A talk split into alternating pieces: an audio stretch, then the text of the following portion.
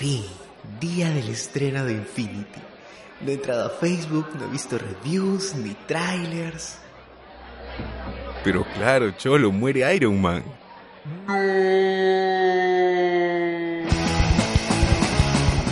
Hablemos con Spoilers, el podcast que te lo cuenta todo sobre la cultura pop, incluso lo que no quieres saber. Escúchanos por ebooks y síguenos en Facebook.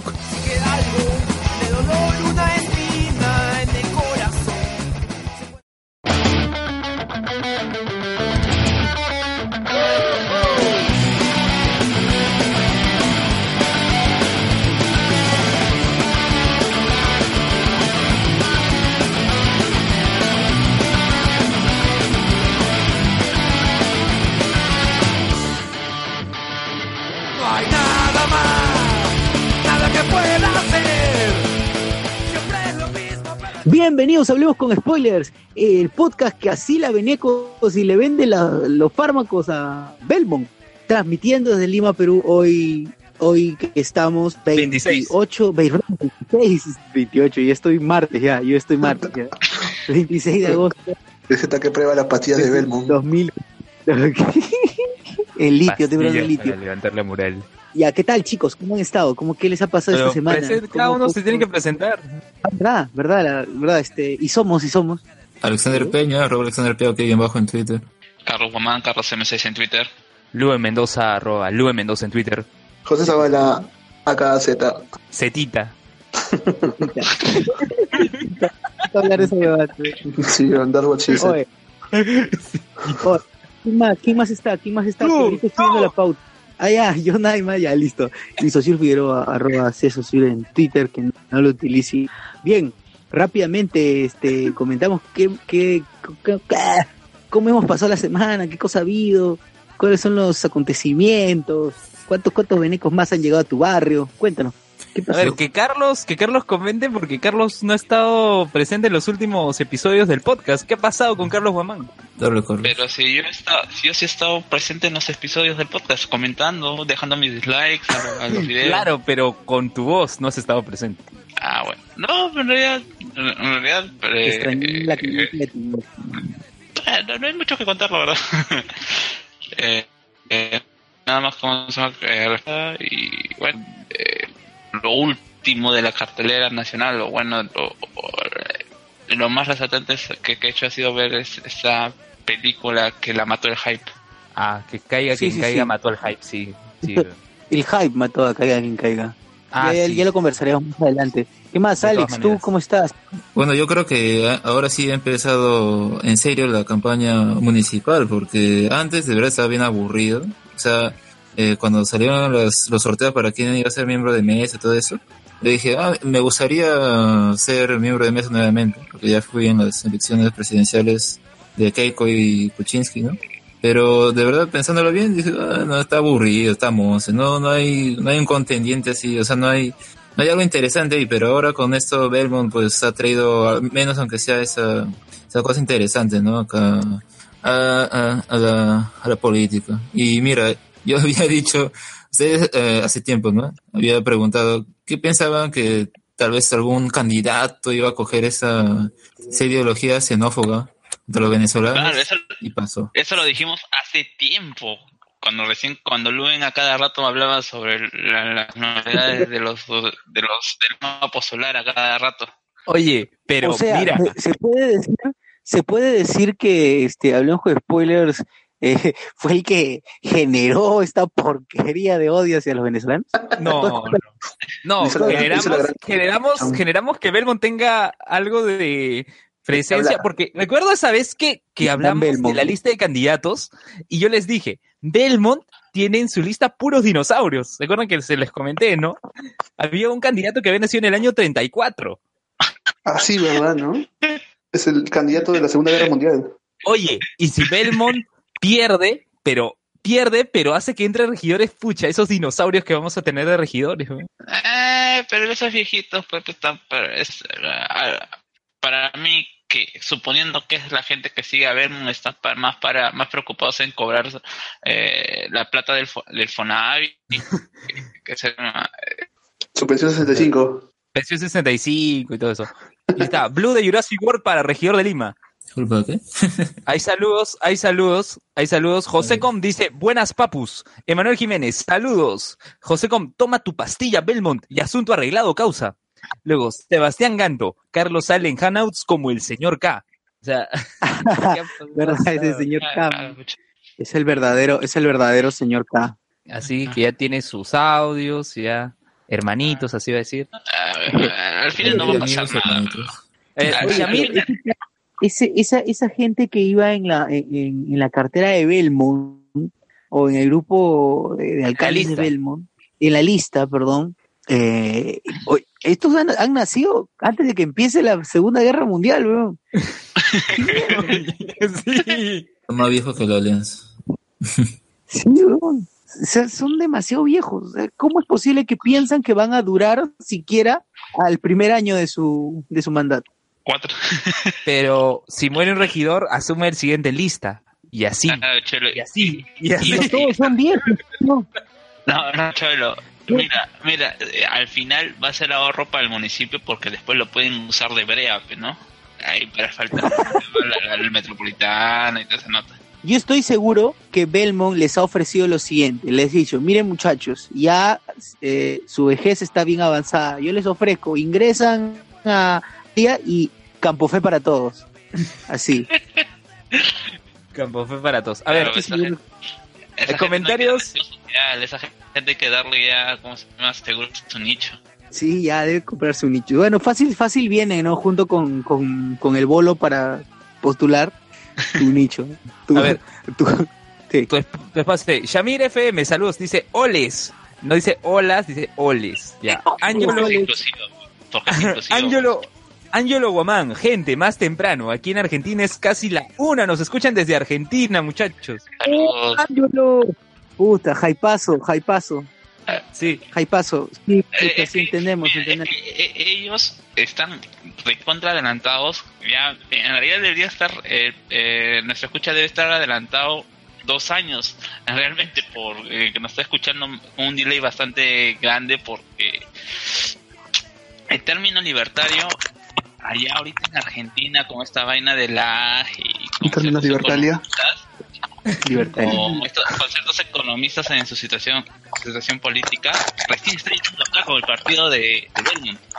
Oye, ¿Cómo se llama su partido de Belmont? ah, el partido de Belmont es Perú Libertario. Ya, pues, Pero- El par- Es el partido de Renato. Oye, pero Perú Libertario no es partido de Belmont, es el partido de Vladimir Cerrón, que quien fue gobernador regional de, de Junín. Pensé Y que ibas a bueno, Vladimiro Montesinos. ¿El narco, el narco? No, ¿El narco? Caiga quien caiga más la, caiga quien caiga más tarde, más tarde. No, Vladimir Cerrón, que ha sido este médico que fue a estudiar a Cuba y que luego regresa, hace su movimiento regional Perú Libre, que es- cuyo símbolo es un lápiz, porque todavía existe el movimiento regional. Después forma su partido, se inscribe para las elecciones presidenciales últimas y luego dice, ¿qué? Si pierdo, pierdo la inscripción de mi partido, dijo GG, retiro mi candidatura y Como Reyardo. como Reyardo, como Reyardo, como eh, Francisco Canseco de Perú Nación, como Castañeda con Solidaridad que sacó la candidatura de Nano Guerra. o sea, Pepe Luna también, ¿no? Hoy lo cagaron en la guerra, eh. Y yo recuerdo, recuerdo cómo, cómo Enano se entera después. Ellos seguía haciendo campaña. Y Él seguía encadenado que- y seguía diciendo que era candidato. claro, Nano Guerra se encadenó a la puerta, en la puerta de Palacio y se metió en una pileta. Bueno, no, ahora... Puta, qué caga. ¿Cómo puede llegar la, cómo la política puede llegar a estos niveles? No, se va a meter una pileta, bro. a ver, ten- a ver, tenemos que, en realidad sí, te- bueno, no- sé cuándo vamos a eh, hacer el programa de campañas eh, electorales ridículas de ayer y hoy, ¿ah? Comparar No, todas las... Una semana antes. Una semana antes vamos a hacer. Sí, Vamos a hablar del debate y vamos a hablar de eso. Oye, Ay, pero Que eso la gente esté informada y sepa por quién votar. Oye, No. Oigan, en serio, la gente no sabe qué candidatos hay. O sea, no Mira, jodas, yo, tú vas- yo creo que la gente, así, cuando va a votar, es como cuando la gente va al cine y hace colas, ¿no? Y ve, a ver qué película veo, qué hora está. Y, y cuando está en la caja y recién se muere un huevo para recién salir, ¿no? Me dan cólera esa gente. Sí. Oye, pero dime, ¿todavía la gente sigue haciendo eso? Yo recuerdo que eso se hacía cuando no existían estas aplicaciones o No, solamente uno veía sí, el periódico. todavía. Increíblemente sí, ¿eh? Porque, o sea, uno podría suponer, por ejemplo, en estos eh, cono norte, ya puede ser, ¿no? Por, tal vez por el- la demografía. Pero, en, por ejemplo, Plaza San Miguel, Mira, eh, con Cineplanet, hay gente igual. Igual, igual va gente a hacer- su cola. No- no- yo tampoco entiendo muy bien por qué, si de- debe tener la aplicación, pero... bueno. Oye, yo recuerdo que en, cine- en los Cineplanet hay como estos módulos que tú puedes eh, comprar tu entrada, nada más colocas tu tarjeta, tarjeta. Un POS, un POS Claro. y normalazo, y te evitas la cola. Más bien, si no tienes tarjeta, solo tienes efectivo, que te queda hacer tu fila nada más. Ay, Ah, pero, eh, o sea, bueno, que, eh, pero ¿Se hasta murió? cierto modo es- Carlos, nos, Carlos. nos interrumpimos los dos. Ya, Sí, yo- Sí, creo que sí, habla, habla.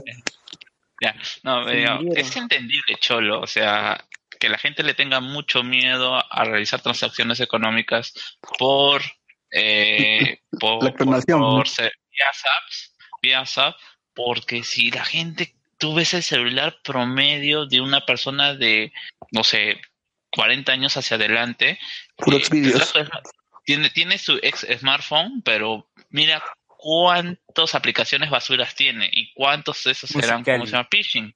Clash, Clash Royale, Clash Royale. te- No, Clash aparte Royale, de oye. eso, no, pues, ah, La para poner pantallas, eh, eh, eh, es, lo, es lo mismo que, está, que, que cuando pasaba eh, en celulares, es, es el mismo fenómeno que pasaba hace unos años con, con, la- con las computadoras, en donde tú le dabas a aceptar a que te habías ganado un iPhone 10 cuando recién estaba el iPhone 5 y que el príncipe de Arabia te, te quería hacer un negocio contigo. Oye, esa vaina es paja. Esa vaina es paja. Yo recuerdo que una vez escribió una, entre comillas, ¿no? Una, este, refugiada subsahariana que habían derrocado, dice, a su, a su viejo en, eh, habían, habían derrocado a su viejo en el África y algo pasaba y que ella estaba en una ciudad eh, escondida en una iglesia la mierda. y, y manda su foto. también.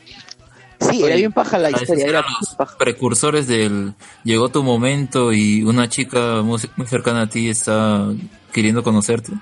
Claro, y, es- y, y ese, y, y a, ¿cómo se llama? Y a nivel local, el mensaje de texto es el, ah, estás en fábrica de sueños, pues, ¿no? Y que te, te has ganado un Toyota Yaris del año 2018 y, y manda, eh, eh, recarga 10 soles a este, este número, ¿no? Tal fue eso que Jean-Pierre Díaz tuvo que salir al frente y decir, por si acaso, nosotros no estamos mandando SMS, tranquilos, pero ese tema nos vincula a lo que ha pasado con el ataque, este ciberataque a los bancos, que todo el mundo estaba Oye, ¿verdad? Sí, Ese no es Mr. Por Robot. Elliot no, no, Por no es eso, eso. por eso Elliot, hemos traído a nuestro, a nuestro, nuestro experto en penetración, pues, es, es, eh, nuestro experto en seguridad y penetración. Seguridad y penetración. Ah, se, se dicta. El pe- experto, experto eh, en penetración segura. Ingeniería de penetración. Ingeniería a ver. de security, penetration security.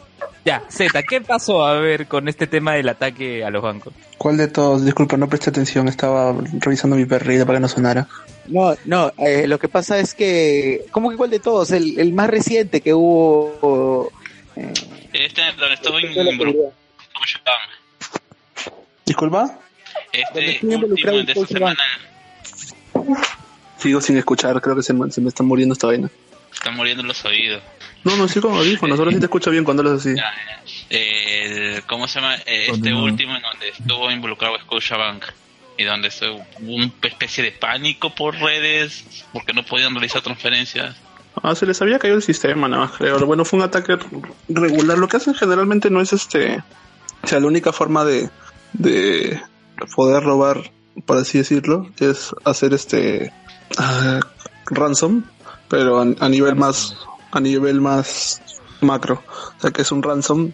eh, parte de tu data se encripta y piden a cambio. Entonces, para evitar esta clase de herramientas de ransom, hay un tipo de, bueno, no es defensa, es un tipo de estructura que utilizan los bancos que se llama RAID 5 o RAID 7, creo que están utilizando ahorita, que es tener una, por lo menos cuatro servidores diferentes trabajando este, al mismo tiempo con la data y si en caso caen dos o cae uno, tienen los otros dos de reemplazo y uno se encuentra siempre offline y al fin, cada, cierto, cada cierta cantidad de tiempo se le suba la data. Entonces, cuando hay esta clase de ataques, se congela, hacen el, se podría decir el backup y después luego vuelve a salir para evitar el, robo, o sea, robos grandes. Pero el, ha habido, hace poquito también un robo divertido que fue, pero fue así en Chile, no ha sido acá, creo. Claro, acá parece- no fue robo, fue un ataque nada más que generó pánico Acá entre se, los usuarios. acá se bajaron el sistema, pues y hubo una especie de... Sí, pues porque el, el de, o sea, bueno, no se bajaron, sino pues, ellos mismos solo, o sea, el banco responde tirándose el, tirando su sistema abajo para evitar que mayor cantidad sea comprometida. Esa es la forma en la cual se, o sea, la forma más simple de defender. El, el botón apa- apagas la computadora básicamente y esperas estos a, ¿y estos, ¿Y estos ataques son bastante comunes o...? No, no, de hecho son, o sea, los intentos de los mismos son bastante comunes, pero de que ahora uno pase es, o sea, hay dos causas. O una, pudieron desencriptar toda la, o sea, la, la calidad del sistema, bueno, la calidad de defensa, y otro, que alguien desde adentro haya, o sea, desde adentro se haya, más que, bueno, ¿cómo, cómo explicar? Para, así, para que sea legible. O sea, que no, sea, como, no, no es un pitazo, sino es algo como si desde adentro te ¿Pitazo? dieran la, como si desde adentro te, un pitazo, no, como si desde adentro te dieran el dato, pero para, para robar así a la mala, ya, de esa forma solamente que metiendo un, o sea, expl- exployando o rootkiteando cierto, cierto servidor, para desde ahí pivotearse, esa es la, la forma, pero no creo que haya habido eso, porque ahora sí, con todas las seguridades que tienen para entrar ni siquiera a la sala de servidores es complicado. O sea, lo más probable haya sido que hayan encontrado una vulnerabilidad, lo más probable que desde un cajero, de una salida de un cajero, y hayan intentado desde ahí hacer algo. Pero, o ¿Desde sea, un no. cajero se puede hacer esa boda? Claro, si los cajeros funcionan con Windows XP. Alas. Sí. Jalpote. Ahora, Ya. ahora Oye. último están actualizando a Windows 7, pero Windows estúpido 7. porque quedan- claro, queda dos años creo nomás de soporte. pero es suficiente porque ellos pagan, acuérdate. Eh, lo- a nivel internacional los bancos más grandes pagan a Windows para que les dé soporte XP especialmente para eh, sus, sus cajeros. ¿Pero por qué? Porque el, ulti- el- hasta algunos años atrás XP era el, el- el más estable, se puede- el sistema operativo más estable que tenía Microsoft y hace poco, bueno, no, relativamente poco, pero para esta clase sí es bastante. Ya el 7 se ha vuelto el, el sistema operativo estable. Bueno, Sí, pues A ver. a ver, veremos a... veremos qué pasa, como, como dicen. A ver, hay comentarios en el chat, comentarios en el chat de YouTube. Sebastián Pero- Ganto dice, desde la avenida Argentina, José Miguel Grey, Belmont es el nuevo meme. José Comp, lo siguen haciendo, carajo. Usan Facebook y no usan una app para el cine. La colaza que arman. Atsuko Natsume dice, hola. José Comp, ay, ay. Están, está quedando, está quedándose. Ya, a ver, Atsuko Natsume dice hola, José Compt, Olis, Sosur dice hype, Angiolo Guamán, prometemos grabar más temprano. está difícil, está difícil. José Compt, pucha, las historias que se arman para meterle el spyware, ya toda una trama de película, ¿ya? Así que ya parece que las historias de spyware van a ser las siguientes después de las historias caleta. Atsuko Natsume, tanto hablan de penetración que se me vino a la mente las hemorroides. Perdón, a la mente, dice Atsuko Natsume. La mente. Ah, Yo, yo pensé que tenía una mente en el orto y se le salieron, hemorroides. ¿Qué carajos? Hemorroides Y. Jonathan Bernal, Ah, Esos son los problemas de la... Un Esos hals. son los problemas de... de Un. Bueno, ya. A ver, Jonathan Bernal dice, hasta los claveístas entraron en pánico por sus ahorros. ¿Quién fue peor, Cheverengue o Belmont? Fue. Cheverengue. Yo me acuerdo por la imitación de Arturo Álvarez, nada más. Fue chévere esa imitación. ¿no? Es que ese es el problema, o sea, seguro si, ¿cómo se llama este mismo Manrique? Vuelve, a- hace un discurso parecido al de Belmont, la gente, la gente lo va a apoyar y te van a decir que si tú le sacas en cara lo que, que ha hecho anteriormente, te va a decir que eres parte de la prensa mermelera, que eres como sea, que es un ataque mediático porque él representa la voz del pueblo y todas las todas las estupideces que están diciendo ahorita por tratar de defender. Rep- Representa los ahorros del pueblo. O Oye, lo que pero dice la Representa a los blancos del pueblo. gente, la gente suele decir, la gente suele decir también, no, pero él ya aprendió, ese es el pasado. Es el discurso de, de Alan. pues. En el Sí. pasado la cagué. El ahora pasado, pues hace poco nomás le han quitado su canal Claro. merecido, ¿no? Que Claro, ya, pero No, Pero ¿qué pasa con pasado. Belmont? A ver, les comento, ¿qué pasó con Belmont? A inicio de semana eh, sale la encuesta de Ipsos eh, para la. En primer, en primer lugar aparece Reyardo, en segundo Belmont y en tercero Urresti. Entonces, en encuestas, ya, en encuestas anteriores ya había salido Urresti, en, eh, no, digo Belmont en el segundo lugar, pero pasaba piola. Ahora ya estamos cada vez más cerca de las elecciones, eso se incidió. Todo un día la, la agenda de los medios estuvo centrada en Belmont.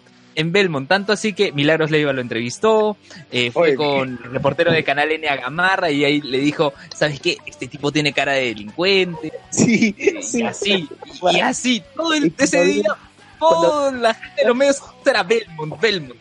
Y Cuando- luego al- en la noche Beto Ortiz ahí con los ex trabajadores de RBC diciendo que no nos pagaron.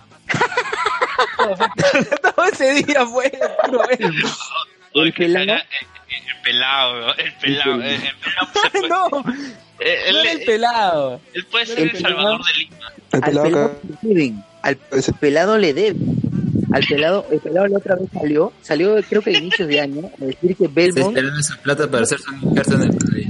Una vez que, Pelado que se una vez, una vez que quitaron a, una vez que el- una vez que este Belmont fue removido de, de la posesión de RBC, que sus hijos sus hijos lo sus hijos lo le hicieron le dijeron GG una vez que pasó esto eh, salió el pelado para decir por si acaso no le tengan pena a este viejo sorete que me debe plata. Literal, así lo digo. Qué era lo que había pasado qué era lo que había pasado dice que Belmont le había dicho al que ese pinga hoy cholo hay que mochar pues mochamos la mitad de tu sueldo mochamos la mitad de tu sueldo para invertirlo en RBC y yo te lo voy a devolver en acciones dice que le- Ah, la al mes RBC, el canal de, Ren- el canal de Renato. de Renato al mes- Renato, historia. bast- Renato bastante cabeceador. Y, al mes sus hijos le dieron GG y derrocaron a B y se cagó el pelado, pues. Porque ya había invertido ya. Está bien, pero cojudo, está bien. No, sí, sí, o sea, ya, o sea, eres, eres, conoces tanto tiempo a un tipo que lo conoces que es un gran cabeceador y confías en él. Está bien, poco cojudo. Oye, pero eh, Oye, el pelado, el pelado llegó a postular en el año 2011 al Congreso por el partido de los fonavistas, weón. Claro, que, era, que era el partido de Belmont, porque Sí. todos los viejitos, a- a- a- ese canal hablaba todo, las 24 horas del día del Fonavi. Claro, en, ese, en esa época, en esa época tenían un programa que era Lofo Navi, algo así, y que conducía Oye, el pelado, justamente. Ladra del pueblo. Si en esa época hubiésemos estado así, este, con lo del podcast y todo, fácil comprábamos un espacio. Arriba de RBC. Le decíamos a no Belmont, no, le decíamos a Belmont, a Belmont le decíamos que le, que le ofrecíamos pa- eh, eh, acciones de, del programa. pues. De Acción- sí. El, Claro. accionariado, el accionariado difundido. Oye, pero- Spoiler. Oye, pero se dan cuenta de que los tres candidatos que están liderando las encuestas no lo hacen por sus propuestas, no lo hacen por su carisma, lo hacen porque son los más conocidos por la gente. O sea, Reyardo por su programa en eh, televisión, eh, Belmont por todo lo que hemos estado comentando hace eh, unos minutos, y Resti, bueno, porque fue el ministro de Ollanta, que, que pucha, salió en los medios, personaje pintoresco, entonces El grupo esos tres son los que están en el grupo Ter. Eh, ellos tres son los que lideran no por sus méritos, no porque tienen las mejores propuestas, sino porque son conocidos. Nada más. Nada más. Claro, y lo más gracioso es que la gente justo estaba viendo en punto final, estaban haciendo así una encuesta así en Ah, la sí. calle. ¿no? Punto final. Salieron con la cara de todos los candidatos. Salió la cara de Alberto Escalante también, candidato del FRETAP. ¿Qué hubiera sido, qué hubiera sido de Reyardo? ¿Qué hubiera sido de Reyardo si no, y entre comillas acá, ojo que es un ejemplo, eh, porque no comparto? ¿Qué hubiera sido, Por dos, por dos, por dos, por dos. Por qué tres. hubiera sido de. Reyardo si no hubieran disparado a su hija? No hubiera tenido un capital político del cual, eh, del cual tener claro, ¿no? Si, si no hubiera tenido ese incidente con su hija, Reyardo hubiera seguido en el Congreso como un congresista más del fujimorismo. Eh, no sé si hubiera sido electo una vez más o creo que ya estaba reelecto con Solidaridad. No, creo que ya, ya había sido electo con Solidaridad, porque para esto Reyardo, eh, con su partido Cambio 90, que lo cambió después a Perú Patria Segura, se separa del Fujimorismo y se une en alianza con Castañeda en las elecciones del año 2011. Entra al Congreso por, entra al Congreso con Castañeda y se instala el Congreso que dice, ¿sabes qué Castañeda? Se acabó esto, GG, me voy con Techito Bruce y los apristas y formamos concertación parlamentaria. Eso pasó, eso pasó. Yo no sé qué, de qué tema hubiera, ah, de qué tema hubiera tratado el- la gestión de Reyardo en- durante su etapa en el Congreso si no hubiera pasado por esa... Claro, porque en, realidad, en realidad el accidente lo que lo llevó fue a hacer, eh, si mal no, si no me equivoco, fue eh, esta comisión, esta que, que se creó de seguridad ciudadana cuando Ollanta salía a decir que la, la inseguridad ciudadana solamente era una percepción. Ah, hicieron una junta, ¿no? Una sola y quedó. No, claro, y lo hice a él luego de toda su historia con, con, con su niña. Era con Ollanta, ¿no? lo- o sea, supuestamente el líder era Ollanta, pero segundo era Rayardo. Y a partir de eso crea su progr- programa este, al- ¿cómo se llama? Alto, Alto, Alto el crimen. alto, Alto al el crimen. crimen. Que creo que la gente piensa que Rayardo es el que maneja la policía ahí. No, no, Son sus Gallardo no maneja la policía. Lo que dijo, incluso Urresti lo dijo, Urresti lo dijo, Reyardo visibiliza el trabajo que hace el grupo Terna, ¿no? Y la policía. Pero no es que él lidere Lo y él de- mande lo a la gente lo que haga esas ¿no? Él, él es un difusor nada más de la chamba de la policía. Claro, pero, o sea, tú explícale eso a la gente, Cholo. O sea, yo estoy seguro que ni siquiera eso hace, porque hay un equipo de comunicaciones que se encarga de seleccionar los videos, editar los videos. Él simple narra y muestra la cara, nada más. Yo, Claro. yo realmente dudo que tenga algo que ver con la producción. No, o sea, pondrá la plata nada más. Claro, Sí. en este caso lo que, lo que pasa es lo siguiente, creo que la, la policía dice, ¿no? Le, me imagino, imagino que conversa con, con la gente del canal y dice, "Mira, ¿sabes qué? Ahorita vamos a intervenir tal lugar, ya, ven, trae tus cámaras, ya lo filman, que, que, que hayan posecitas bonitas y que todo sea, sea muy pomposo.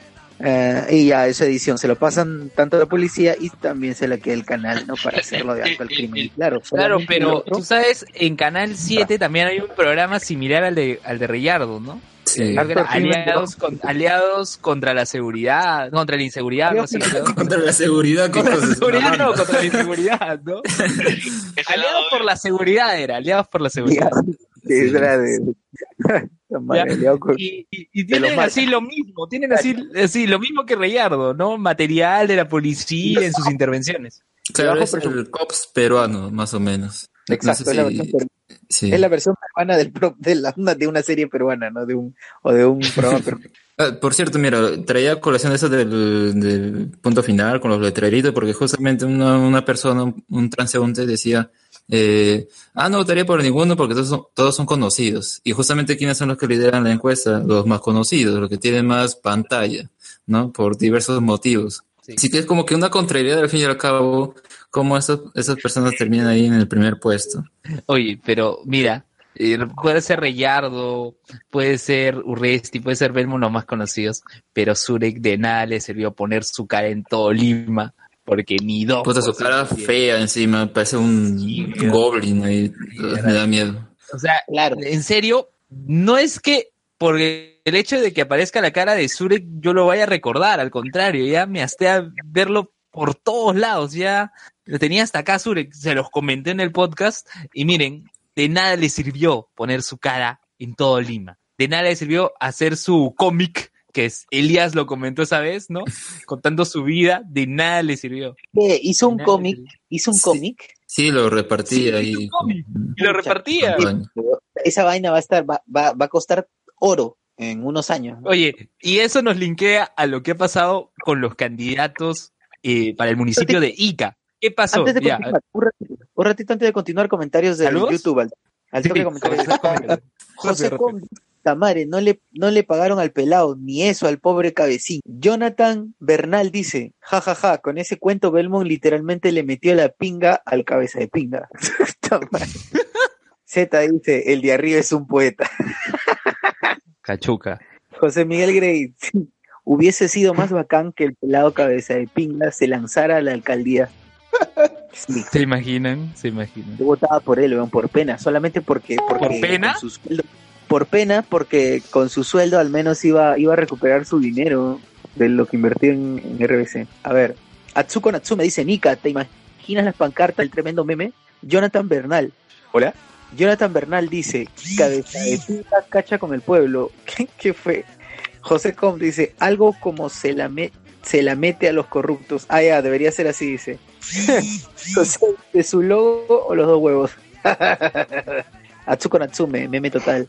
José Z, márquenle los huevos al pelado que hace dice, Hoy, verdad, debería ser así, ¿no? En los dos testículos. Marca los Bueno, dos quedó claro que la gente está obsesionada con los huevos de cabeza de pinga. Entonces, Oye, yo recuerdo, un paréntesis, un paréntesis a los saludos. Yo recuerdo que en este programa Hola a todos de ATV una vez invitaron a varios candidatos al Congreso y estaba el pelado, el pelado este, Ángel Ganosa, y a su lado estaba Fernán Altuve, huevo duro. y, y no sé, creo que era, era Matías Brivio el que hizo esa broma. Bueno, al, al lado del alumno huevito se encuentra. El CDP. Pinga. No lo dijo textualmente cabeza de pinga, pero eh, Ángel Ganoso solo dijo no, no. Pero bueno, No, no. continúa con los comentarios. No, no, mien- Los vio. mientras, mientras. Ya. No Atsuko comparto. Natsume. Atsuko no comparto. Dos, por Atsuko. Natsume. Continúa. continúa. Dice, Reyardo es la señorita con el putivestido en ese programa. Sí, es cierto. Reyardo es eso, nada más. José Com dice: el Cox peruano. Madre. Eh, Idea que hizo Surek, pero esa sonrisa está recontra rara. Alfredo Pinedo dice: el programa de Reyardo es una copia del argentino Policías en Acción. Ah, verdad. Ah, sí, ese quedó en el el 2, ¿no? Policías en Acción eh, es mucho más gracioso, es muy paja. Sí. Acabo de darme cuenta que el, que el, eh, el nombre de Alfredo está escrito, o sea, en su YouTube está escrito como Alfredo. Afledo. Alfredo. Afle- Alfredo. Alfredo. Parece conjuro Ah, de Harry Potter. Ah, ah, ya. Bueno, ya les comentaba, ¿qué pasó? Ya que hablamos de candidatos ¿qué pasó en la municipal, la, la pelea por la municipalidad de Ica parece que se va a definir entre los otakus? ¿Qué ha pasado? Primero, el candidato del Frente Amplio saca una versión del opening de Saint Seiya, cambiándole la letra, ¿no? Promocionando, en este caso, a, a la candidatura, ¿no? De, de este personaje del Frente Amplio. Y luego el candidato del Fujimorismo responde haciendo su versión de, de cuál es mi corazón encantado, ¿no? De la canción de Dragon Ball GT. Ah, verdad. Entonces- sí, sí. Entonces, eh, el voto otaku va a definir quién va a ser el alcalde de Ica. De verdad. Son los que están en la, en- encabezando. Sí. No estoy seguro, no sé, si- ¿sabes Z? No, estoy jodiendo, no creo. No, Luis también está dando mala información. Y como no Sí. somos un medio de prensa serio, así que ya hay que caerle nomás. Oye, pero es cierto, es cierto, le han No, o sacado sea- sus videos ambos. Ya que estén en primero o No, pero- segundo lugar, les es otra No, cosa. Pero, me, pero me refiero que, claro, eh, a eso yo me refería, de que no es que estén peleando, simplemente son recursos y seguro habrá tenido algún rebote, tendrá su Cambridge Analytics ahí en ICA, que, que mide cómo se llama el- la aceptación de, de- de- o la interacción de ICA en redes sociales y por eso lo otro lo ha copiado. Pero Ese comentario. eh, ¿cómo Yo se creo llama? que todos Eh, están copiando más bien de, del moradito. ah, ¿Cómo se llama? Julio, Julio Guzmán. Guzmán, Julio Guzmán. Claro, o sea, o y eso va a ser, o sea, sí, ¿cómo será en otros, eh, en ¿Qué fue? ¿Qué otros, fue? eh, eh, en, en otros eh, municipios, cómo será en el interior del país? Que de repente pasa un carro y ya no hay estas típicas cancioncitas eh, de, de, de cumbia, ahora son openings de, de anime. Este es el baile. Oye, pero Oye. he visto otra, otro, eso ya es antiguo, ¿no? De un candidato no sé dónde, que su símbolo era una naranja, pero creo que él era, o- estaba vestido como Iron Man, pero o sea en Photoshop. Ah, claro, ese es un candidato para el distrito del Tambo, en Huancayo, si no me equivoco. Claro, que, era- que estaba vestido como Iron Man. Y lo entrevistaron, dijo, no, sí, yo hago esta analogía porque él es un héroe, ¿no? Yo quiero ser un héroe para mi distrito, algo así. Dijo. Pero eh, hablando de candidatos que se creen personajes, hay un candidato, eso lo vi hace poco, que Kaiosama. apellida Cayo, pues, se apellida Cayo. Ha hecho un cosplay de Kaiosama, está promocionando como eso. Mi héroe. Oye, pero ¿por qué? ¿Qué es lo que sucede en el... Eso, eso demuestra cuál es el nivel de, de los candidatos del interior del país también. O sea, estamos cagados en todo el país entero. No solo el nivel, Claro. sino el, el de los candidatos, sino de los, De los, de los votantes. También de los Pero votantes, ¿no? De los votantes, para, para que el candidato se la, ju- se, se la juegue para, para hacer esa clase de cosas, significa que hay una gran cantidad de, de votantes que pueden hacerla solo por ver eso. Es que eh, es que yo no le yo, yo soy de la idea de, que el, el menor el menor mal en cuestión de la elección de los partidos poli- en elecciones en general son- es la gente. Si no se supone que estas personas que lideran estos movimientos regionales son las personas más capacitadas dentro de su región, llámense profesionales técnicos o profesionales eh, universitarios. Y los publicistas ver. también, ¿no? O sea, me pregunto ver, qué, tengo- qué focus group harán para que digan, oye, mira, si hacemos de anime o lo que sea, vamos a tener supuestamente más, más alcance. Pero es lo que han Pero, logrado. oigan, Han acá logrado. tengo la nota, acá tengo la nota de la República de este candidato Kaiosama, ¿ya? Con- su con su nombre po- real con- es Antón. Sí, dime, su- Z. Ese es el pollito pateando la pelota, ¿no? Sí, sí. Claro. sí.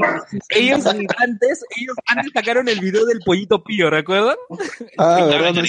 ese es para el que fue Renato, ¿no? Eso es lo que hizo Renato, ¿no? Claro, claro. Para eso volvió Arequipa, maldita sea. No, eh, eh, esa plata le iba a usar para pagarle a Sociol y al final se lo terminó chupando.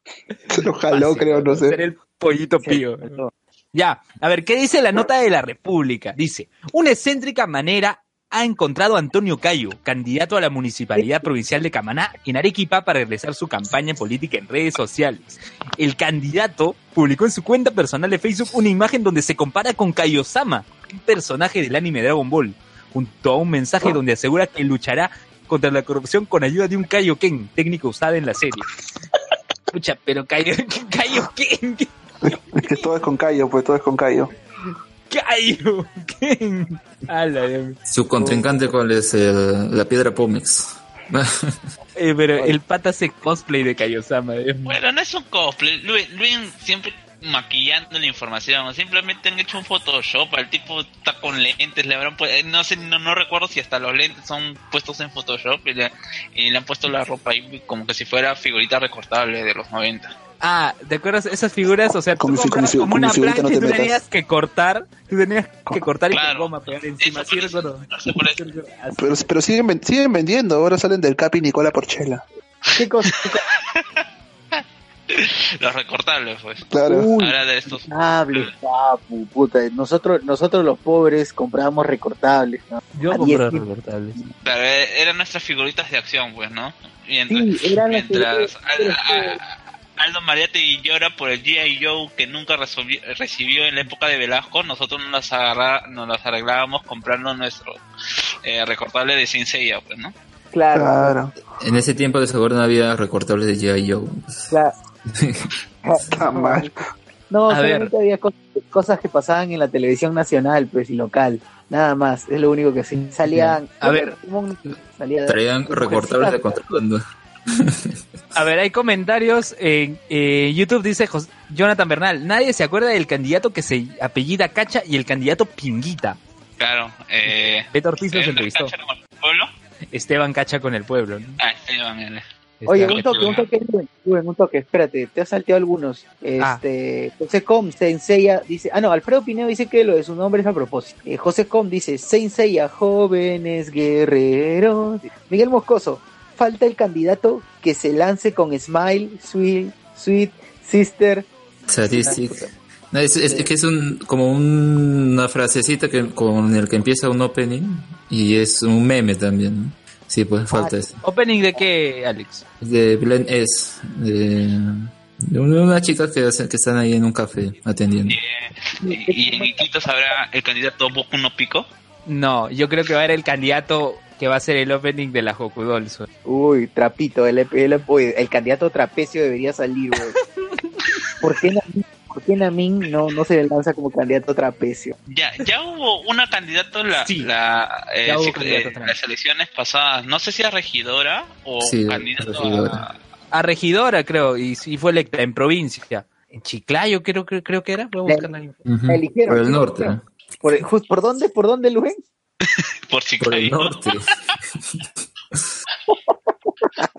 No, Trujillo parece que es Trujillo, Trujillo. Ah, vale, matas el chiste. O sea, Ya, dice Luisa Revilla, la primera regidora transgénero del país.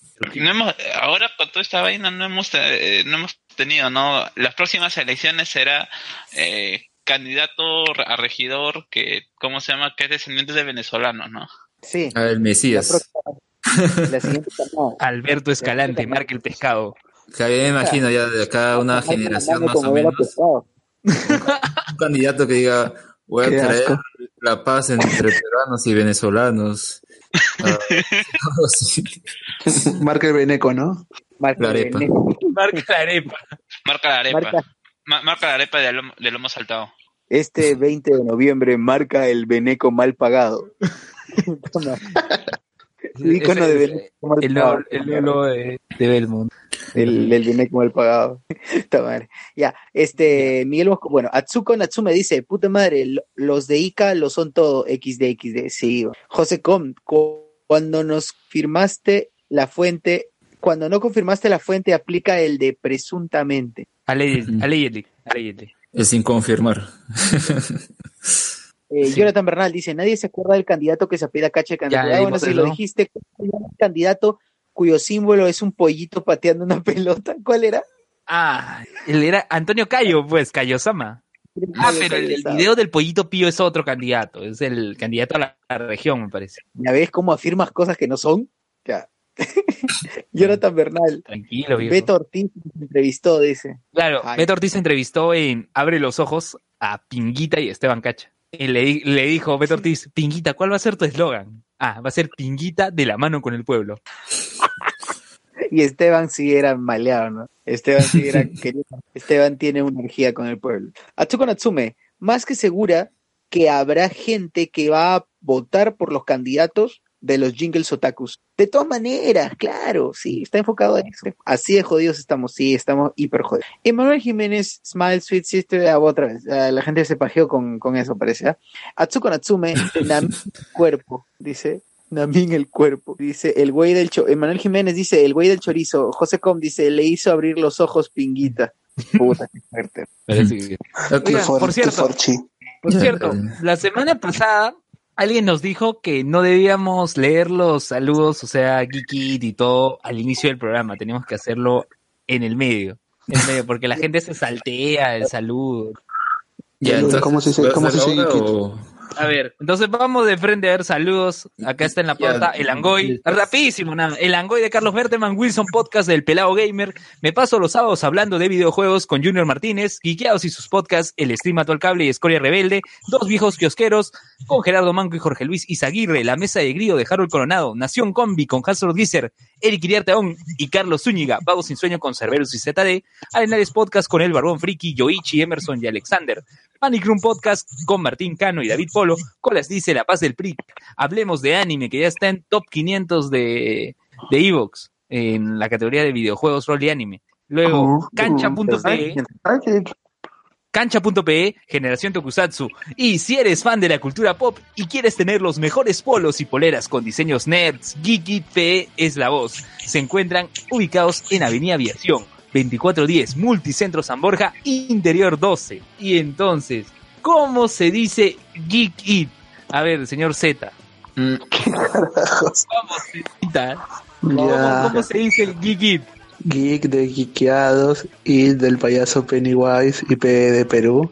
Muy bien. Entonces ya saben, si quieres tu polo de J Balvin, Me merezco mi, ¿Quieres? mi, mi cogollo.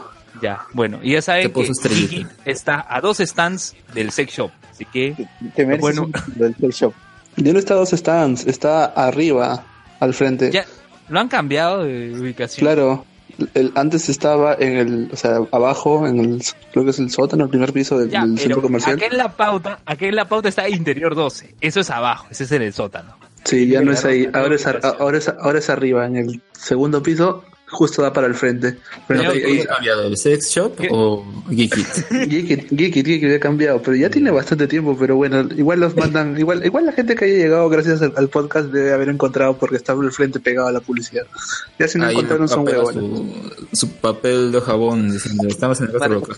para mí Claro. que, para mí que ya tanto lo hemos jodido con el sex shop que se ha mudado. Fácil. Alucina, dicho no, ya está en muy peligroso. Va a pensar que está directamente relacionado con. Y no necesariamente. Es Parece que el sex shop es el negocio oculto de Uzi.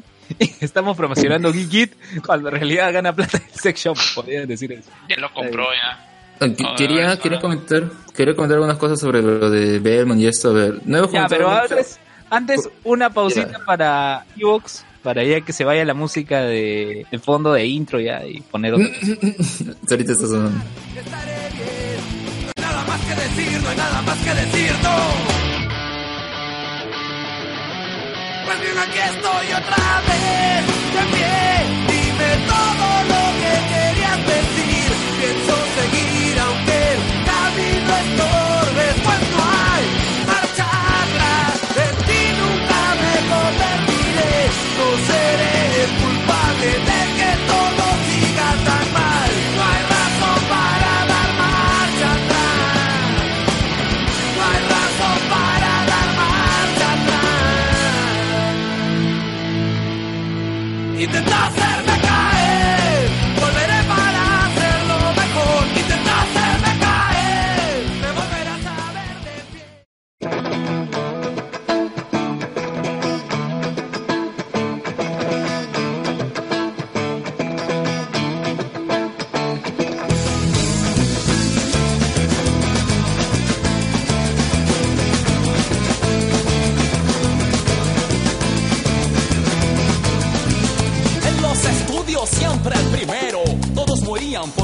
cuadernos. Yo los prestaba a quien elegía, ese debía.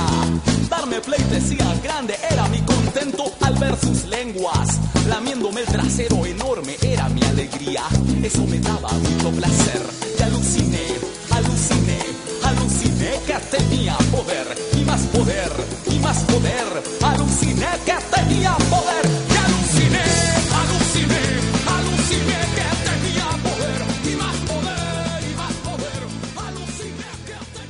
ahora vamos a hablar, ahora sí, seriamente de Belmont. ¿Qué ha pasado? ¿Por qué ¿Que no, era en, que no era en serio? No, es que en realidad, Fernando. en realidad creo que se debería hablar un poco de quién es Belmont, o sea, porque, eh, o sea, tanto para la, si es que Un en otros países, Ex, como exal- para, exalcalde de Lima. para los que son menores de edad que nos escuchan, aunque no padre de deberían, Arturo. Como, como, No deberían, no deberían, pero lo hacen. Lo sabemos. Lo hacen, o sea, ¿Quién diablos es? De, ¿quién, quién diablos es Belmont? ¿Quién diablos es Belmo, mi hermano? Ya, Ricardo Belmont, coméntanos, ¿quién eres?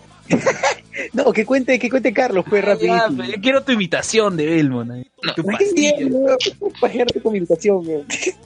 Bueno, ya, Ya. arranque a, a grandes rasgos es un tipo que ha estado, ha estado envuelto en la polémica desde la creación de su canal RBC, Radio Belmont Casinelli, o como lo quiso eh, tapar como Radio Bicolor y no, sé No, qué mierda es. Era Red Bicolor de Comunicaciones. Ah, Red Bicolor de comunicaciones. Pero nadie, na- nadie se cree esa joder. que no eran Claro, pues, racistas como y si cabeceadores. No sabes que la red es de otro color. Es racistas y buenos cabeceadores. La cosa es que este tipo, para poder crear su canal, llamó a la, a la colectividad con la promesa de que te puede, donando, o bueno, mejor dicho, comprando cierta cantidad de acciones, tú vas a ser propietario del canal y las regalías que puedan generar vas a tenerlo. O sea, básicamente, préstame tu plata, yo lo voy a trabajar y si ganamos, te voy a dar tu plata. Bueno, como es el país y en esa época parece que la gente confiaba mucho en la gente que les prometía plata sin trabajar. La gente Como ahora, igual. Como ahora, hazte rico en un mes y la gente va. Y justo pasábamos en esta época en donde estaba Alberto Fujimori y que controlaba los medios de comunicación. Y en base a ello salió el canal RBC como el canal que se oponía a el gobierno de turno. Esa era su bandera. Y bueno, al final esto fue lo que utilizó como excusa para los- eh, para no pagar los ingresos generados por su canal durante esa época y hasta ahora hasta ahora no le paga a nadie Eh, eh, él sigue poniendo como excusas de que al estar enfrentado al gobierno no tuvo la la plata necesaria o mejor dicho la plata para hacer publicidad al gobierno y que generara ingresos como lo tenían otros canales, cuando realmente sabemos que los otros canales lo que tenían era, era una compra de información. No eran solamente lo de los pro- propaganda del Estado. Bueno, ha pasado el tiempo, sigue gente, aún hay gente con esas acciones y que no ha recibido ni un solo sol. Han habido procesos judiciales donde se los ha encontrado culpables, hay otros en donde eh, se ha vuelto a abrir el caso y los han hallado inocentes, pero bueno, el tipo sigue viviendo sin haberle pagado. No estoy seguro, hay no estoy seguro, pero creo que hay alguna gente que ha pagado, así ha llegado a pagar porque tenía ya, o el dictamen era final, era el dictamen final.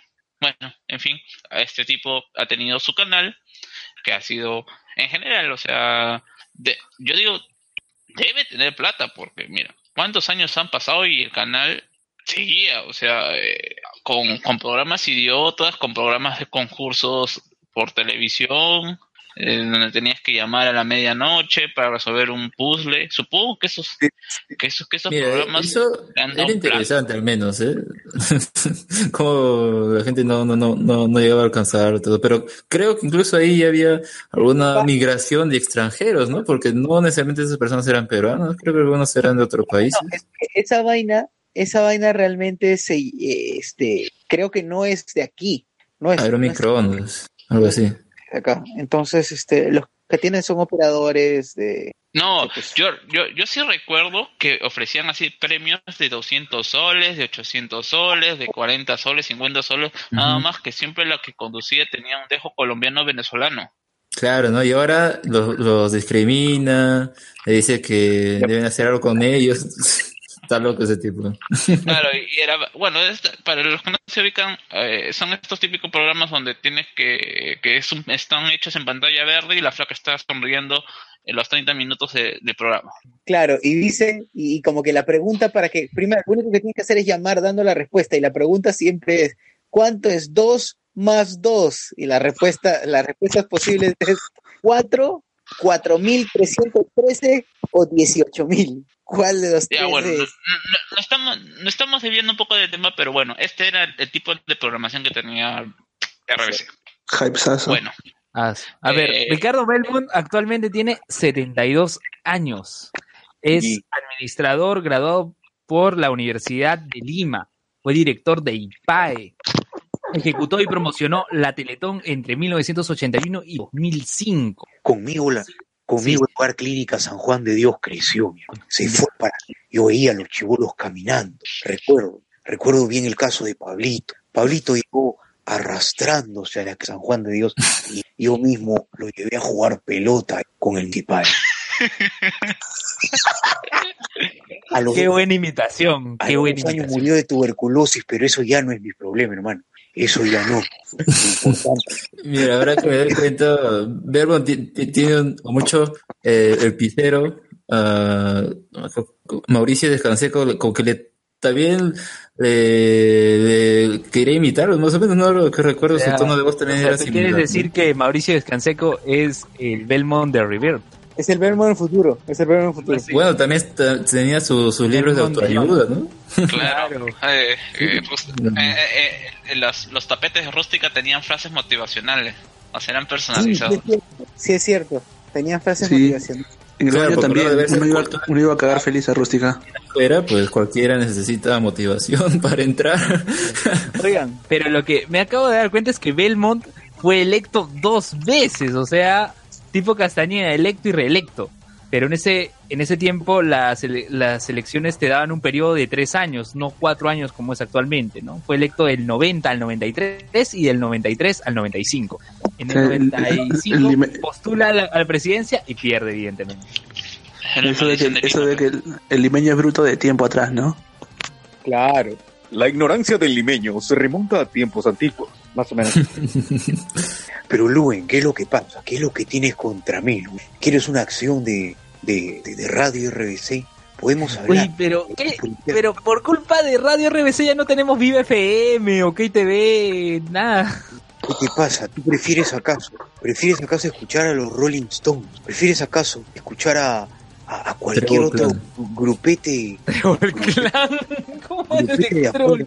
Grupete ¿Acaso no estás interesado en escuchar la política peruana, Luen?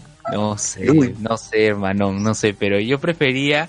O- OK TV era un canal que tenía bastante proyección. OK TV tenía a las 3 de la tarde la hora de los clásicos. Ahora se dicen ¿no? los clásicos del reggaetón. Oye, huevón, pero siempre pasaban el mismo DVD, weón. Era el, era el mismo. Repetía, repetía, repetía. Una y otra vez pasaban La Caballota. Una y otra vez pasaban Dembow.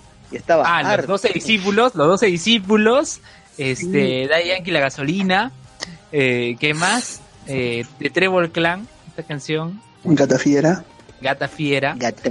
además, Rakim Kenway, Down, este, ¿qué más? Alexis y Fido, Héctor y Tito, luego Héctor el padre, ah, ¿Quién, le, quién le pone ese nombre a una persona? ¿No es un perro?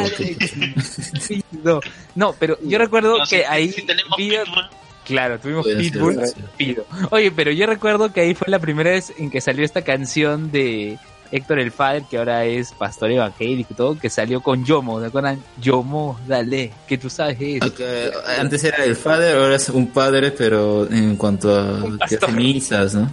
Claro, esa, esa que, esa que decía esta frase tan bonita como para los enemigos plomo y para la gata beso. Nada más. Déjale caer tú el pelo. Ese es hermoso. Para que de repente lo. Ya. A ver, Ese, ese, himno estoy seguro que tal vez Belmont lo escucha, ¿no? Y se inspira todos los días. ya, bueno, su mantra. la, la cuestión Su ya, mantra. Ya, ya, ya hemos dado un panorama de quién es este personaje. Bueno, en la semana, como ya dijimos, No, ha aparecido ha, ha apare- eh, aparecido en los programas y bueno tuvo eh, de alguna otra manera sí está recogiendo el pensamiento de un de, de una parte de la población lo cual no lo hace válida que, eh, que es el hecho de que hay muchas personas que se están sintiendo amenazados por la pobreza de los venezolanos porque no son los venezolanos los que les dan miedo sino su pobreza Exacto, ¿verdad? y Es que, bueno es, es que esa impotencia se viste de xenofobia, pues. Eh, eh, como dice, a- al final, bueno, eh, es- este ya es un, una gran... un, eh, la verdad me parece un poco extraño en el sentido de que nosotros, o bueno, mejor dicho, el Perú es un país, un país de inmigrantes en general, ¿no? O sea, eh, el mismo discurso hace 20 años se tenía, supongo que se tenía en Lima, ¿no? Diciendo, puto, que vienen estos estos ancachinos a, a invadir tierras eh, en lo que es el luego lo del naranjal.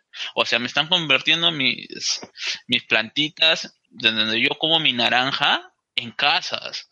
¿Qué hacen estos, cómo llama? estos iqueños, estos negros yendo a, a, a mis balnearios? O sea, es, lo mismo. es cierto. Es, es lo ¿Qué mismo. hacen invadiendo? Eh, lo más gracioso es que es que siempre se, que se comenta o esta gente comenta desde un punto de vista limeño porque en otras regiones del país o el narcotráfico también viene de otros países a veces y ahí sí no dicen nada solo porque no está en su casa no está a su lado pues no se da cuenta y sí no dice afuera estos eh, la nacionalidad que sea de turno no pero Ah, Pero, pero el, pero el- el tema con los venezolanos es una migración diferente, por si acaso. No, no, no, no mezcles papa con camote, no es migración interna. La población del Perú no, no cambia mientras se migre de, de sierra a costa o de sierra a selva. Entrar venezolanos, que hayan entrado 323 mil venezolanos, que es el 1% aproximado de la población peruana, es un huevo. No, Para- Lo para- que quiero para- decir es que 10% hay, o sea, de si, creación si de- quieren enfocar su enojo o malestar hacia eh, extranjeros que van a, a perjudicar al país según ellos, ya sea quitándoles el trabajo o Nos quitan lo que- los trabajo. recursos, hay en otras partes también. Pero nos quitan trabajo. ¿Recuerdan el capítulo de South Park? Claro, pero como no es en Lima, pues no, no se nota, ¿no? No quieren, no, quieren verlo, no, no lo critican, no lo comen. No, no, es que lo peor es que, o sea, nosotros estamos hablando, o sea, claro, hablamos, hablamos de, de, de- cuando hablamos de Venezuela y después hablamos como Lima, a, a la Lima actual, en el porcentaje eh, eh, de, de la, de la, de que está entrando debe ser igual, o sea, en números es más, pero la sensación de que Lima está siendo aborrota- aborrotada por, ex- por extraños debe ser el mismo sentimiento, nada más que ahora eh, eh, otros eh, provincias están copiando lo que lo que está pasando acá o las políticas o la el campaña y la están trasladando a sus ciudades o sea bueno o sea no sé cuál es el problema que tendrá por ejemplo ahorita Tumbes que es eh, por donde están entrando la verdad yo no sé Están pidiendo pasaporte. eh, claro, o sea, el, el problema como eh, cómo van a manejar regionalmente la distribución de la gente. O sea, sí, es, no- nos- nos- nosotros estamos siendo o estamos sintiendo los que han sentido países como Chile o Argentina, pero que solamente estamos recibiendo solamente un país. O sea, y por eso nosotros lo, sen- lo sentimos como, oh, es demasiados venezolanos. eh, Además, acá hemos tenido colombianos, hemos tenido también eh, ecuatorianos. Si nos ponemos, por ejemplo, en Argentina, no solamente van peruanos, van paraguayos, van bolivianos. van Claro, chilenos, además la, la notoriedad que tiene gracias a la prensa hace que parezca que todos los días en cada esquina te vas a encontrar un venezolano, ¿no? Pero eso es cierto, pues. Esa percepción que, que ya, pero es como que, y justamente estos días también por, ah, por lo de los pasaportes y todo, cada rato hacían transmisión en vivo desde la frontera con Tumbes, cómo se va, hacían cuenta regresiva. en serio, ya era demasiado exagerado. Ya- ya, sí, sí, era un pantall era un pantallonzazo. pues. Pero, o sea, yo, yo, yo, yo vuelvo, yo vuelvo a, a- a esto de que nosotros ahorita estamos sintiendo lo que han sentido otros países con respecto a, a- a estos países que hemos, hemos estado en pobreza. O sea, ahorita en Argentina eh, normalmente se dice, que, por ejemplo, que los peruanos y los bolivianos y los paraguayos viven en las, en, la- en las villas hacinados. ¿Qué es lo que está pasando acá? Ahora encuentras casas donde viven 20 venezolanos tirados en un colchón. O sea, nosotros estamos pasando ahora ese proceso y nosotros teniendo extranjeros que están pasando, están pasando eso acá, estamos teniendo la misma reacción que están teniendo, eh, tuvieron esos países en ese momento. Exacto. Oye, rápido comentarios de YouTube. Dice eh, José Com, hasta entre nosotros nos discriminamos.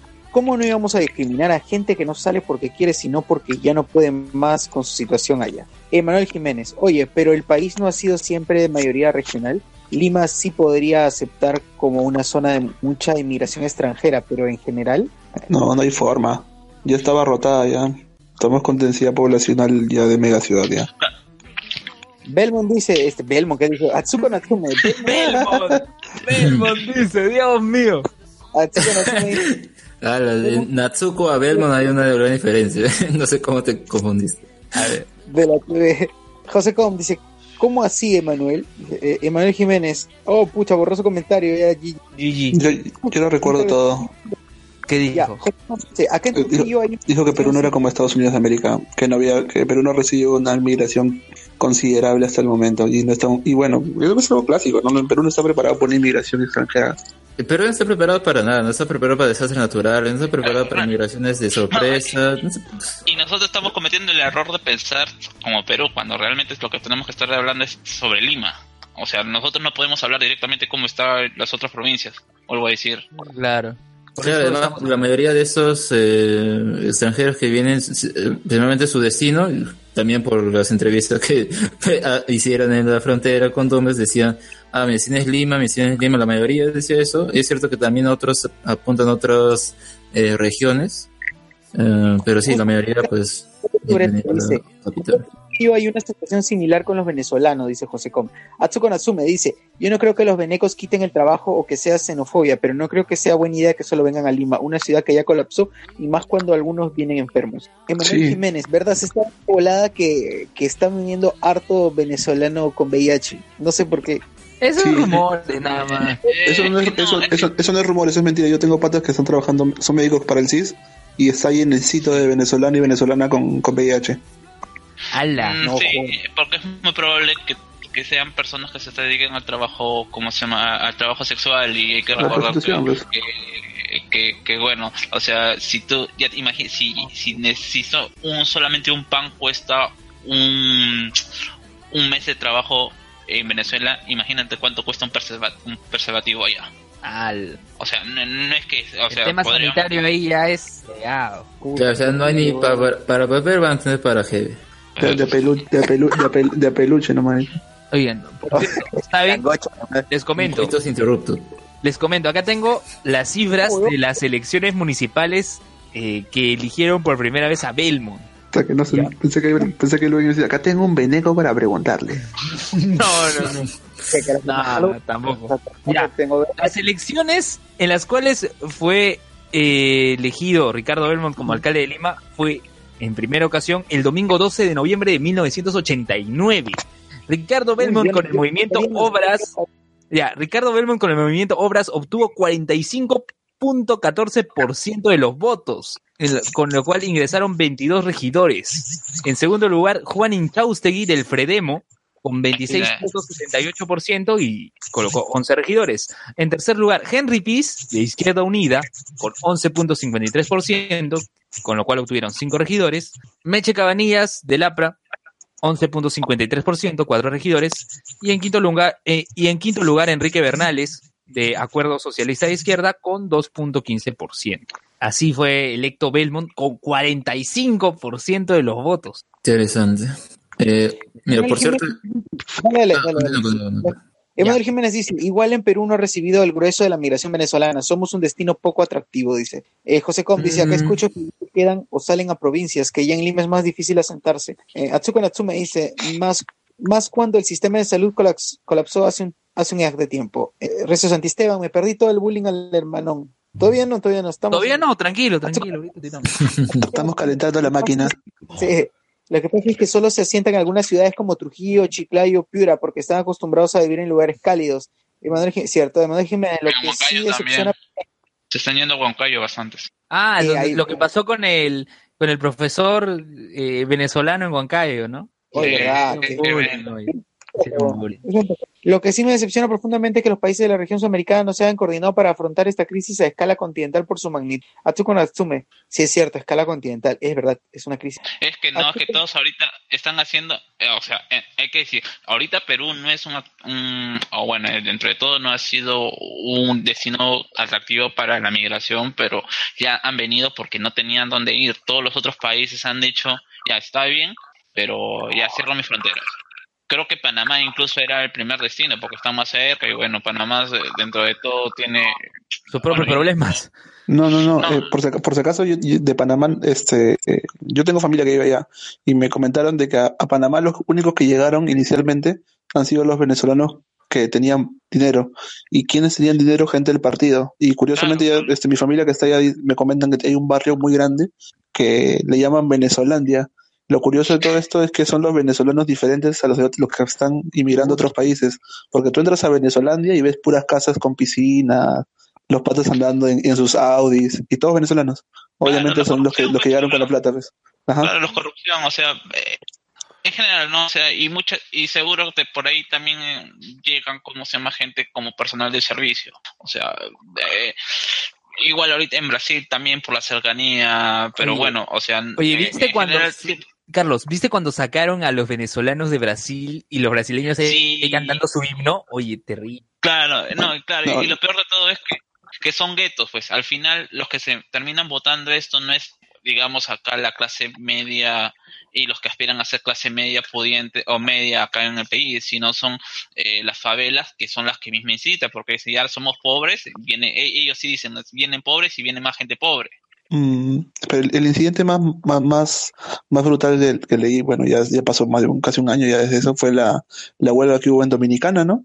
Donde las dominicanas estaban así, la- el gremio de, de, de prostitutas dominicanas estaba haciendo huelga y quejándose en las calles porque, por la entrada de venezolanas, que no, pa- no estaban agremiadas y cobraban menos. Claro, ah, bueno, por ejemplo, ese sí es un problema porque hay, eh, si hay un gremio, si hay un, ente que regula eso. Mm, eh, en general, o sea, creo que, que la gente, no sé, no, más que a veces ya se siente de que en realidad eh, lo que la gente le molesta es darse cuenta que el país se está yendo a la mierda. En general, en todo, en todo aspecto, Lima se está yendo a la mierda y, que solamente buscamos a, echarle la culpa siempre a alguien No, pero- que no seamos nosotros para decir, ah, por su culpa está, eh, el país está mal y por eso no resolvemos problemas que le hemos tenido desde siempre. Yo creo más bien que la, la- al grueso de la gente no le importa que el país se vaya a la mierda. Lo que realmente le importa es que su, la- su economía familiar se vaya a la mierda.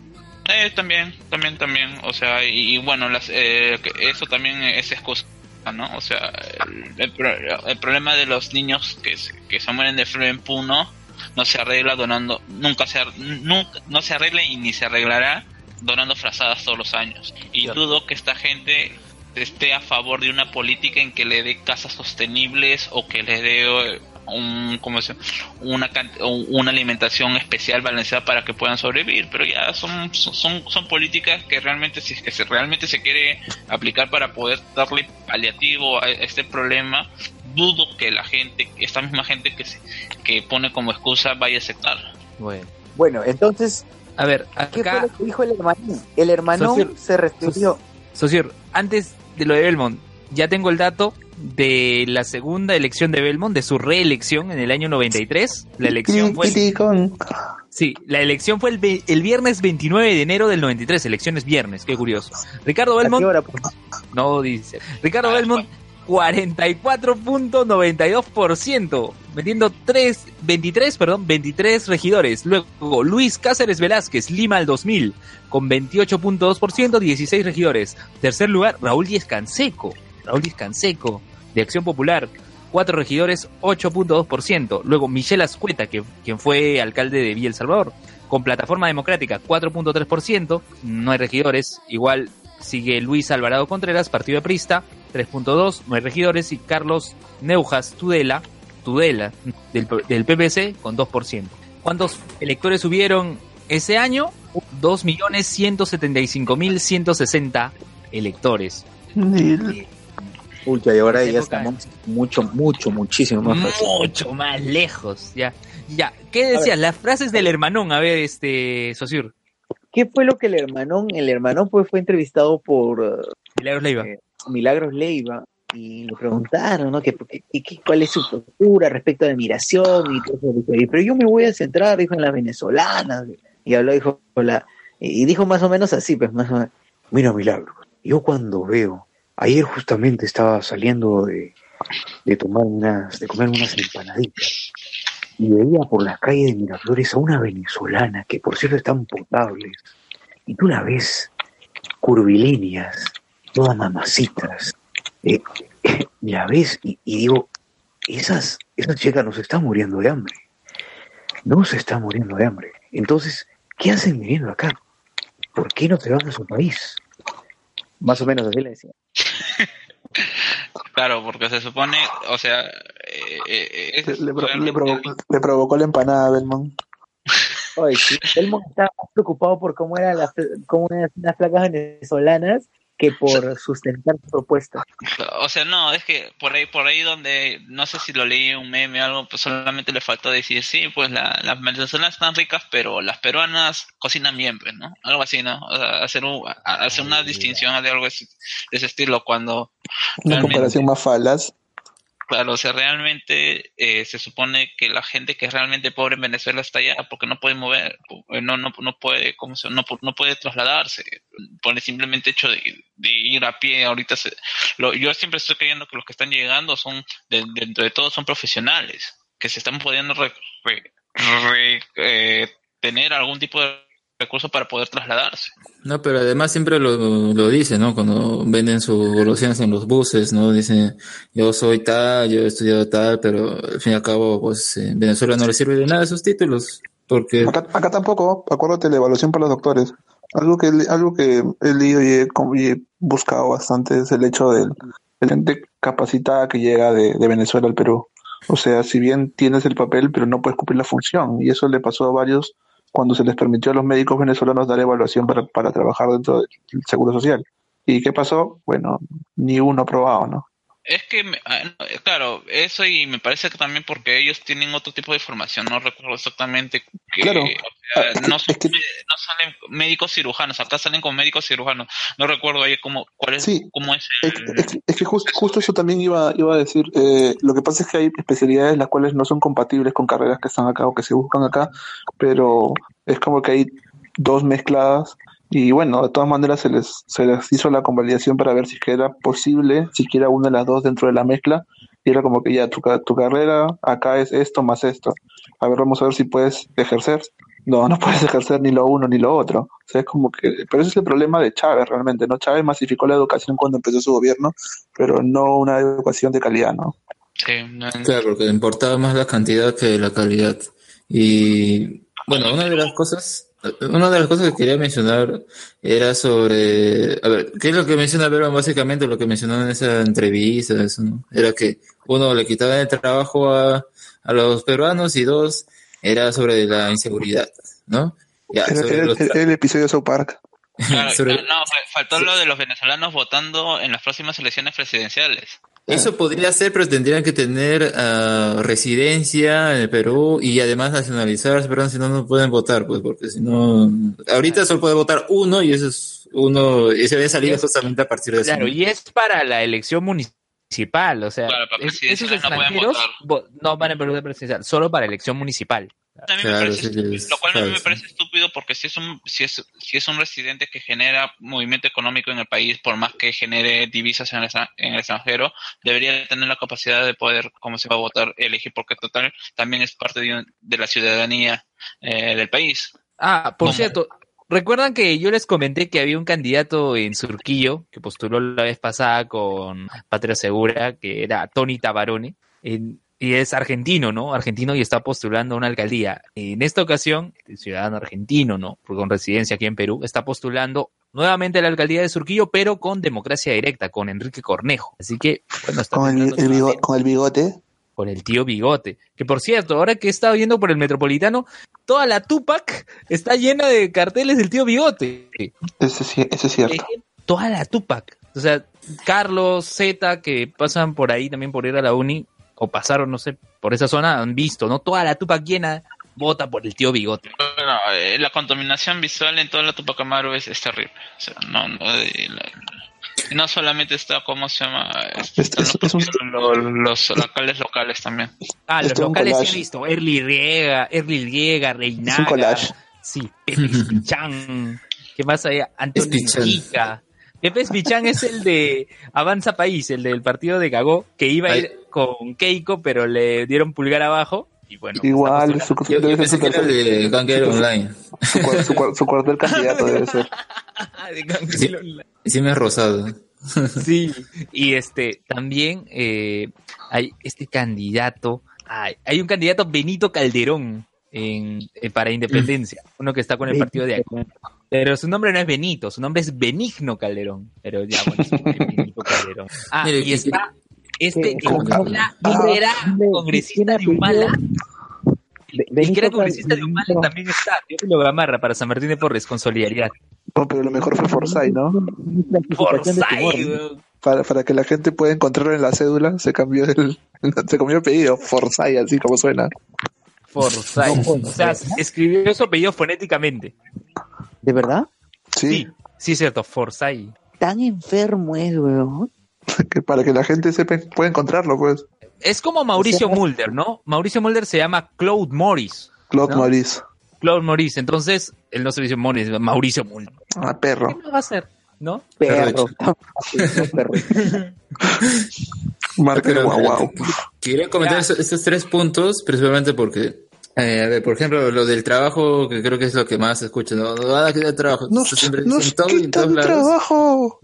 Es, eh, yo, yo más bien, en vez de que esta gente se queje de que pierden el trabajo por los venezolanos, deberían tal vez quejarse con sus empleadores, porque eh, si ellos están viendo que en contratar a un venezolano es más barato, pues no es culpa del venezolano. O sea, es culpa del empleador que quiere economizar, quiere ahorrarse, porque eso es lo que buscan la mayoría de empresarios. Pero empresas. eso, pero eso es normal, función económica básica. Buscas ahorrar- ahorrar. Claro, ni siquiera, o sea, ni siquiera tendría que quejarse con, me creo que lo mejor dicho es, debe- se debería denunciar el hecho de que las empresas subcontraten personas.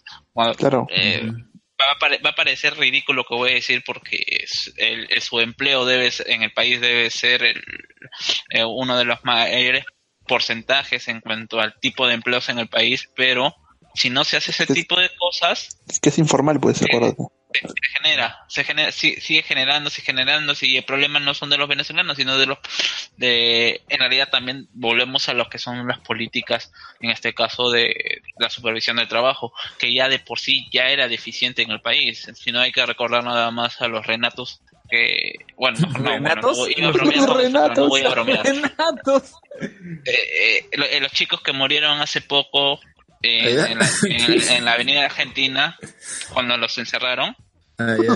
Ah, los Renatos. Eso fue las Malvinas por ahí. No, pero si Renato hubiese muerto, Renato hubiese muerto ahí, el que se quemaba era socio porque no le pagaban. igual no le va a pagar. Él no le va a pagar. Le, le Voy a pagar con alfajores. Le va a dar acciones de RBC. no de Libertalia. Ah, Y, te- y, te- y la única manera va a ser para que, que recuperes algo tu plata es venderle esas acciones a Aluen. no me queda Dios. Hoy, hoy sí las compra, sí le creo. Atsuko Natsume pregunta. A todo esto, ¿habrá venecos encerrados en containers? De hecho, te aseguro, Seguramente. te aseguro A ver, que hay por cierto, Para- te el salteaste. 2. Sociur, te salteaste el comentario de, Res- Re- de Renzo Sandy Esteban. ¿Qué tal imitación? Solo le faltaba el refrán, dice. Métele. No, un refrán, Sociur. Un refrán que hoy que me compromete.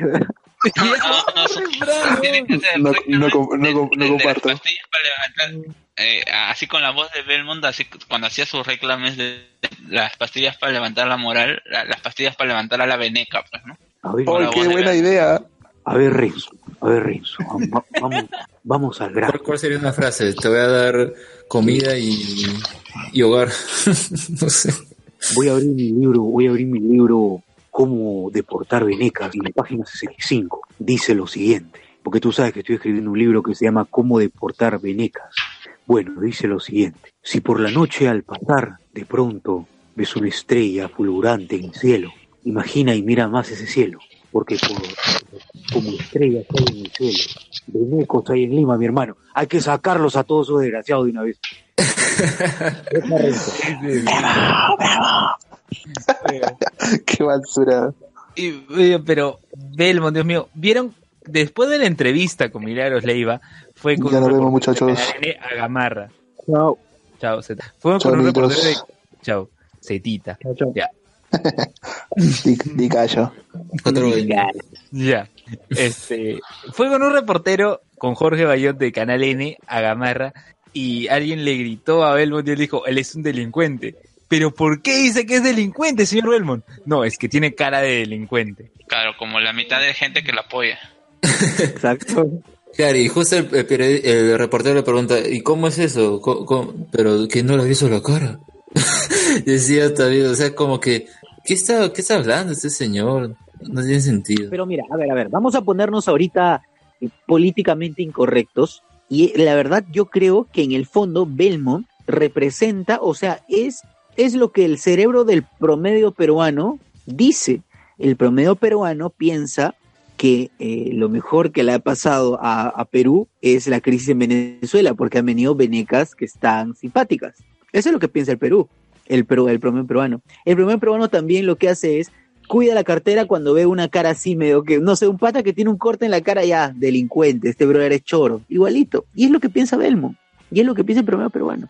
Solamente que me jode porque de cierta manera nos los tira en la cara. Ahora, además de eso, Belmont es un desgraciado, es cierto. No, o sea, es que, y es que el problema es que mucha gente que, o sea, que está apoyando a Belmont, tranquilamente cae en esas características que el tipo cree que es un delincuente o que es pobre, pues, ¿no? O sea, es, es- me voy a- poner recontra rojo, así con mi... Acá, Como con Perú mi- Libertario. con, mi- con mis siete mis eh, de siete ensayos de la realidad peruana de María TV y voy a decir pues al final el, el que es pobre eh, el clase media baja siempre va, va a aspirar a tener la condición de, de arriba De blanco. y se, y se va a olvidar de sus orígenes Es cierto, es cierto, es verdad. es verdad. Lo, lo que lo que lo que le pasaba al hijo de la de, de la pareja en Guñaypacha, ¿no? Que se había olvidado incluso de, la, de hablar su idioma, o ya no quería hablar su idioma. Spoiler de Guñaypacha, señores, en vivo. Acá. Hablemos con spoilers, spoileando Guñaypacha. Ya. Gracias al hermanón, todo es culpa del hermanón. Mira, no sé si han escuchado eso del, del sueño peruano, no sé, con el sueño americano, eh, justo a propósito de ese Hay tema un de, video de una campaña antigua de, de Peruvian Dream, el sueño peruano, que era entre Sí, comillas sí. gringos que venían en barcos acá a Perú. José Com dice en YouTube, qué pajero pensar que una crisis que le jode la vida a miles de personas es chance para levantarse flacas. Es cierto, pero Es así piensa la gente. Tú miras en las calles y todos los patas están mirando el culo a las venezolanas. Y las venezolanas están guapas, sí, todo bien, pero la manera asquerosa en que, que, que mira ya es demasiado. pues. Y bueno, es lo que piensa el promedio de la gente. Es lo que piensa el promedio. bueno y tampoco y tampoco hay que extrañarnos recuerden qué le pasó a los chinos que vinieron al país o sea al final te- terminaron trabajando fueron los nuevos esclavos del siglo XX Sí, es cierto. O sea, eh, que se trate así al extranjero pobre es normal. O sea, eh, y, y lo peor es que demuestra que no hemos, ya han pasado un siglo y no, y, y- y no hemos cambiado en nada. Exacto, mira, lo- yo quería mencionar eso del sueño peruano. Yo creo que el sueño peruano básicamente es la informalidad que reina en el Perú y por ende, pues ahora esa informalidad ah, haría que ah, varios venezolanos podrían tener trabajo, al menos algo, sí. Yo creo que parte también de, de la xenofobia que se ha generado, que no solamente ha en la campaña, sino ya, no sé si se acuerdan que hace poco hubo como una campaña en medios eh, en redes sociales sobre que a ponían mensajes sobre esto, ¿no? Que los venezolanos no, no me acuerdo cuál era el mensaje exacto, pero eh, era cosa como un viral. Y la cosa es que yo creo que es como viene otro extranjero a Perú y quiere ser ahora informal, pues es como que no, yo quiero quedarme con mi informalidad, no quiero que otro goce de, los mismos beneficios que yo tengo en la informalidad, ¿no? Y, y, esa, y, es- y eso es lo que parte de lo que creo que, que ha generado también la xenofobia, porque como mencionas, o sea, eh, siempre se dice, ¿no? Y siempre el, el, espíritu peruano es, o la identidad peruana es, somos un montón de razas o sangres juntas, ¿no? Que no tiene dinga, tiene mandinga, etcétera. Pero por eso sorprende que hagan eso. En realidad no sorprende tanto, ¿no? Porque desde siempre, por ejemplo, en el fútbol, con los chilenos, ¿no? Siempre ha habido la xenofobia en ese caso. Pero ahora que es algo, mm, digamos, no se podría comparar tal vez con lo que sucede en Europa con los sirios, pero aún así es, eh, yo creo que lo rosa, sobre todo en las condiciones de nuestro país, ¿no? y, y, y demuestra que de verdad, no, no sé, ¿ustedes creen que esta situación se va a estabilizar en algún momento? No sé, por ejemplo, para el 2019, eh, de verdad yo lo dudo. No, esto va a ser complicado. Ahora, lo, eh, lo único que se podría asegurar es que, que acá van a llegar van a poder entrar eh, venezolanos que tienen cierta cantidad de, de dinero, pero esos ya no existen porque ya se fueron a otros países, ¿no? O están viviendo en otros lugares con mejor dinero, con mejor, una- con mejor, este, un mejor lugar, así de simple. Un nuevo mundo, otra forma de vivir, un lugar y, mejor, y- con y una lo nueva peor y, y lo peor y, y en cierta parte cuando ten- escuchamos a los que a, lo- a los a los izquierdistas radicales que apoyan a muerte la el, el, régimen de Maduro aún con todas las con todo lo que se está viendo cuando dicen que mucho, eh, muchos del problema que ahori- ahorita Venezuela eh, tiene es por el bloqueo económico que le ha hecho Estados Unidos. Eh, también lo también lo han generado los países sudamericanos. Expul- Recuerden que los, los países sudamericanos fueron quienes expulsaron a- a Venezuela con el gobierno de Maduro de todos los convenios económicos y sociales, los de Mercosur, de la Merconorte, y ahora básicamente han hecho eso y lo primero que están haciendo los países ahora al, al generar este tipo de situación es cerrar sus fronteras. Cuando dentro de la planificación política estoy más que seguro que no tuvieron la planeación de esto, que esto iba a pasar. Ahora Ahora lo hacían vemos- porque todos los demás lo hacían además, ¿no? Entonces, Claro, ah, pero- ah, ah, ahora vemos periodistas de ultra de, de- de ultraderecha como son Butters, eh.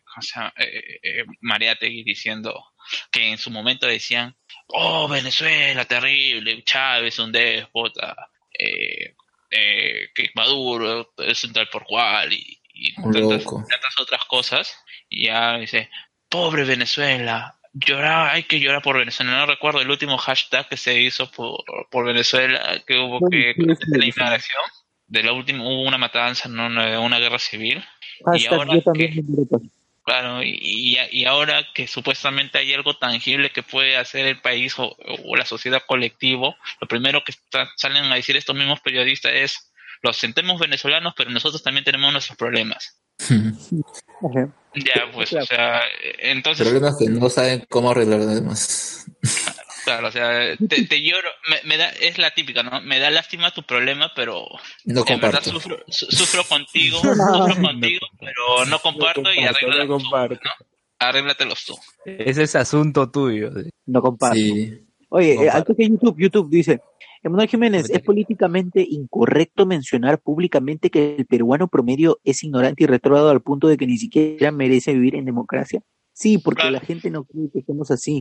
Nosotros mismos peruanos no creemos que somos así. Aldair Cortés, Claro. apoyar a Belmont. eh, Aldair Cortés dice, apoyar a Belmont es señal de acefalia.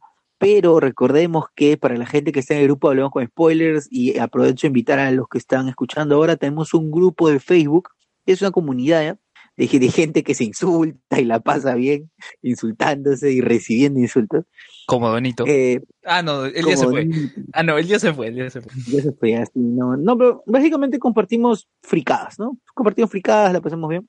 Así que busquen la comunidad de Hablemos con Spoilers, el grupo de Facebook de Hablemos con Spoilers, como Hablemos con Spoilers. Y bueno, Sí, eh, si hay una película, si hay una serie, sí les diremos spoilers. Así que Ah, eso no sí, crean que eso es sí, un pero clickbait. No, sí los vamos a spoilear, muchachos. sobre todo Luen. Bien. No, Ahí yo sí, recuerdo cuando. ¿Quién puso, sabes? Eh, reglas para spoilers de Avengers Infinity War. Ah, eran todos puntos y al final un emoticón de Pac-Man, nada más. Ah, yo, yo, yo. Esas eran las reglas, nada más. Así Sí. que. No hay reglas, pues, no hay reglas. Aldair Cortés dice, Aldair Cortés que es miembro del grupo, dice, apoyar a Belmont es señal de acefalia, pero recordemos que el mismo Aldair publicó que estaba de acuerdo con lo que decía Belmont respecto de los venecos y venecas, sobre todo, cito, estoy exagerando acá, eh, este, las venecas están potables, ¿no? Lo que dijo. Eh, eh, Lo eso dijo lo Belmont, eso las- lo- Ya, bueno. Las ve- eso lo dijo Belmont, las venecas están potables. ¿Qué mierda es un- ¿Cómo decir eso? Yo diría, Ah, o sea, si al menos y tienes la que- verdad, y, y qué, o sea, ¿qué entiendes por potable? ¿Que es consumible? Oh. ¿A qué se refiere Belmont con que, o que tiene un buen trasero? Exacto, es un Es juego entre cosas. Es un juego entre todas esas cosas, todas esas cosas. Mira, pero mira, ese tipo está tan desfasado que ya nadie utiliza esa jerga. Es como que qué diablo. Es Creo un que granujo, mejor, un sabandija. mejor hubiera sonado, mejor hubiera sonado que, que, que diga, no sé, pues está este, está ricotona, no sé, algo así. Mira, mira, ¿qué dice la RAE respecto a potable? Mira, potable es aquello que se puede beber, aquello que se puede beber y coloquialmente pasable o aceptable. Eso es lo que dice la RAE, pero yo estoy seguro que Belmont no quiso referirse a, a esos significados. Obviamente, pues es que Berman es un hipócrita, ¿no? O sea, mientras dice que se vayan a su país, que el Perú debe hacer algo con los inmigrantes, por otro lado dice que están buenos. Sí, eso sí, es un recontra hipócrita. Al toque YouTube. Bueno, la cuestión que Aldair Cortés publicó, este, eh, eh, dijo estar de acuerdo con, con Belmont, Y se lo recuerda, Miguel Moscoso se lo recuerda. Y ahora, y ahora se está, este, sí, Miguel Moscoso se lo recuerda y ahora, y ahora se está queriendo limpiar, ¿no? Pero igual de ya sabemos que tú eres, vas a, vas a votar por mi tío Belmont. A ver, Y no hay problema, eh, la verdad es que nosotros no discriminamos en grupo, ah, o sea, nosotros no, no mientras, mi- mientras no lleguen a, a cuestiones bastante sensibles, ya, todo, todo bacán. Claro, así A que ver, si quieres puede- marcar el WhatsApp del hermanón, marca el WhatsApp del hermanón. Y que seguro le ha ofrecido esos, esos medicinas para la impotencia, eyaculación precoz. ah, Lo ha razón, sobornado con esos votos. el peruano promedio cree que su color puerta caoba 33. Puta madre, ha sacado su pantone. Caoba ha sacado su pan- 33. Ha sacado su pantone y ya, ya. caoba 33. Se va a borrar con dinero. Literalmente creen que los blanquea. Políticamente incorrecto. Bueno, este, si no mm, recordamos a Alienación, ¿no? El cuentillo de, de, De Bobby. Que, que, claro, de Bobby, que poco a poco iba así. se quedó en Bob. Se quedó en Bob. Era Roberto y terminó en Bob. Ni, ni siquiera, o sea, supuestamente acá tenemos a, a- lo, lo mismo, bueno, ya, este es un programa, un, un programa que se hace hasta hace un, que cuando cinco o seis años eh, estaba ah, en programa que era hecho los Juanito y Richard Douglas, pues, ¿no? La vecindad. Donde, hasta- ahora, eh, y esa es la representación, pues, ¿no? De Cholo Juanito, que se representa como el estereotipo de la persona provinciana, y bueno, eh, Richard Douglas, que no recuerdo su, cuál era su nombre verdadero, pero que era, un- era ya había venido a Lima y que trataba de ser limeño. Claro, Ah. una paisana Jacinta, hombre. Oigan, por cierto, eh, transmitieron la película de la paisana Jacinta en Canal 2 el sábado. Chequé. Mira, ¿qué tal? Ah, pero salió con escenas, salió con escenas adicionales. Hubo, hubo No, escena no, hubo- no hubo postcréditos, no hubo postcréditos.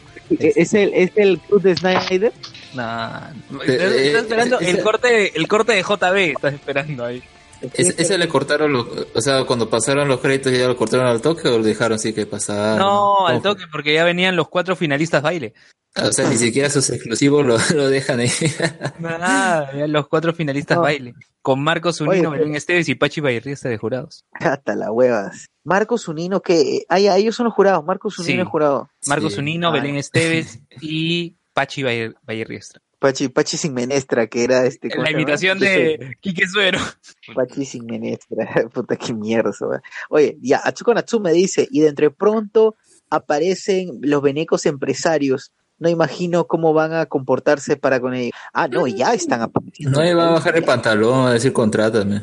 Y hay un Sí, grupo que- de gente que es veneco empresario. Es este, este, veneco business. Y Los barberos, hay barberos, hay restaurantes. Y Ah, eso de tiempo, hay este tiempo, eso no es ahora con la No, migración, ¿no? Sí, ya los hay que- barberos.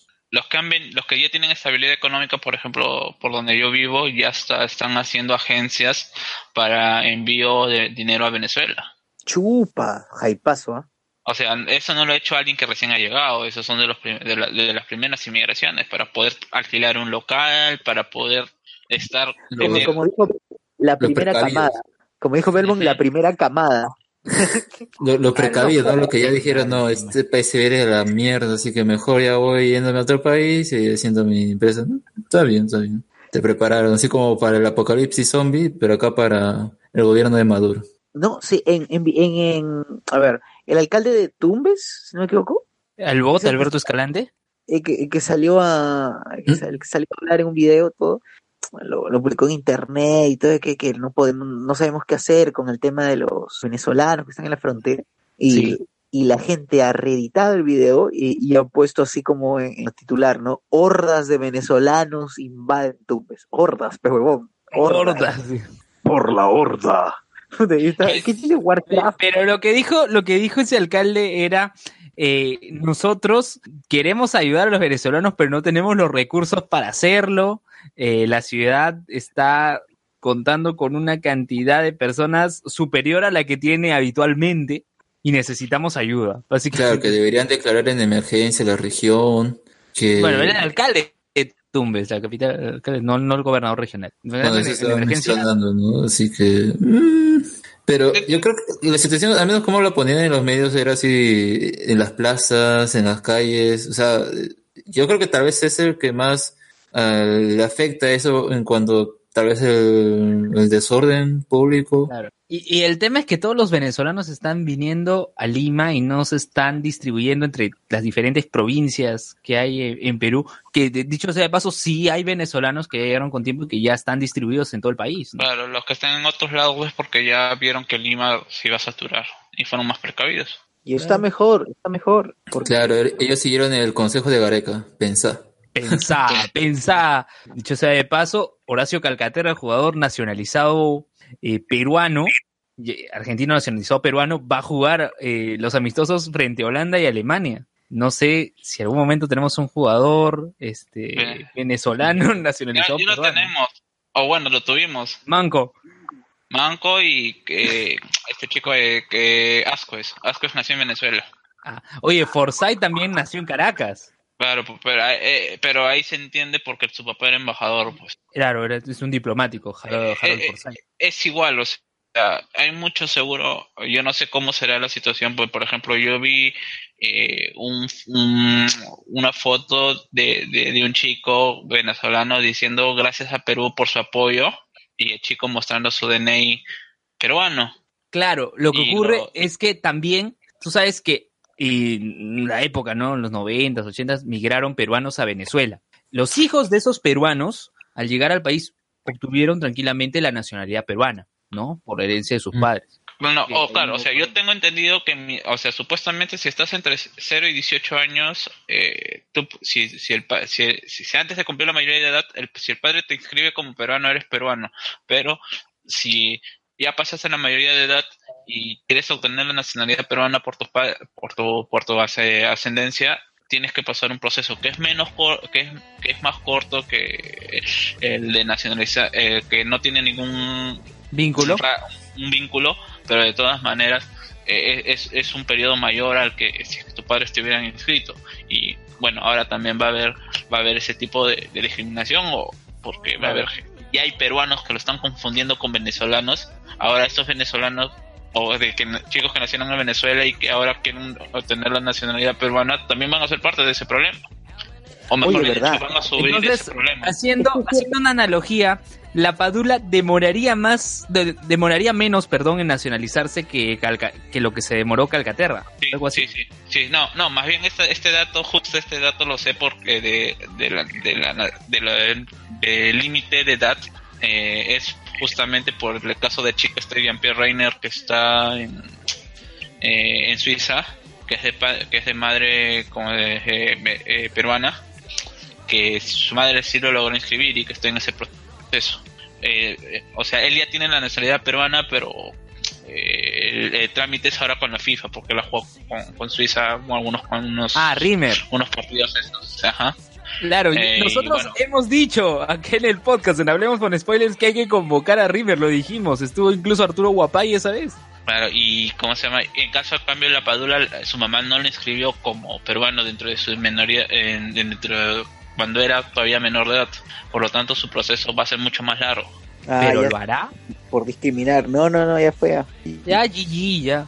Por cierto, Jorge Cuscamaita Uzi dice, hola gente, en la galería donde está Kikit hay negocios de venezolanos. Es cierto, en el cruce de aviación con Javier Prado, justo donde está el multicentro San Borja, en la entradita, donde hay como una reja, hay puesto donde hay una señora venezolana, este, vende este, arepa, tisana.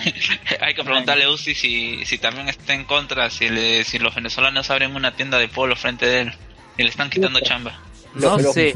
Ya, pero el me sumo al pedido de Sociur. Uzi, ¿cuál es el número actual de tu tienda? Ya pues, ya pues. Dice, en Barranco, en Pierola, Jorge Ujamaita dice, en Barranco, en Pierola, donde compras tu sanguchón monstruo, hay un local para comer venezolano. Tienen que probar el pepito. O el pepito, sí es cierto. Oye, Ya, el ¿Cómo pepito, que hay un lugar para comer venezolano? ¿Cómo es eso?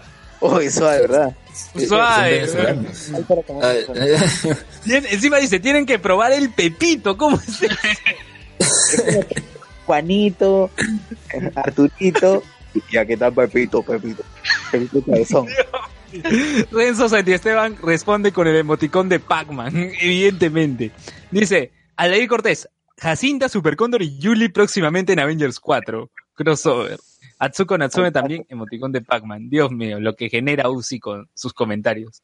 Geekit B. Geekit B. Dice. Shamir M. Geekit B.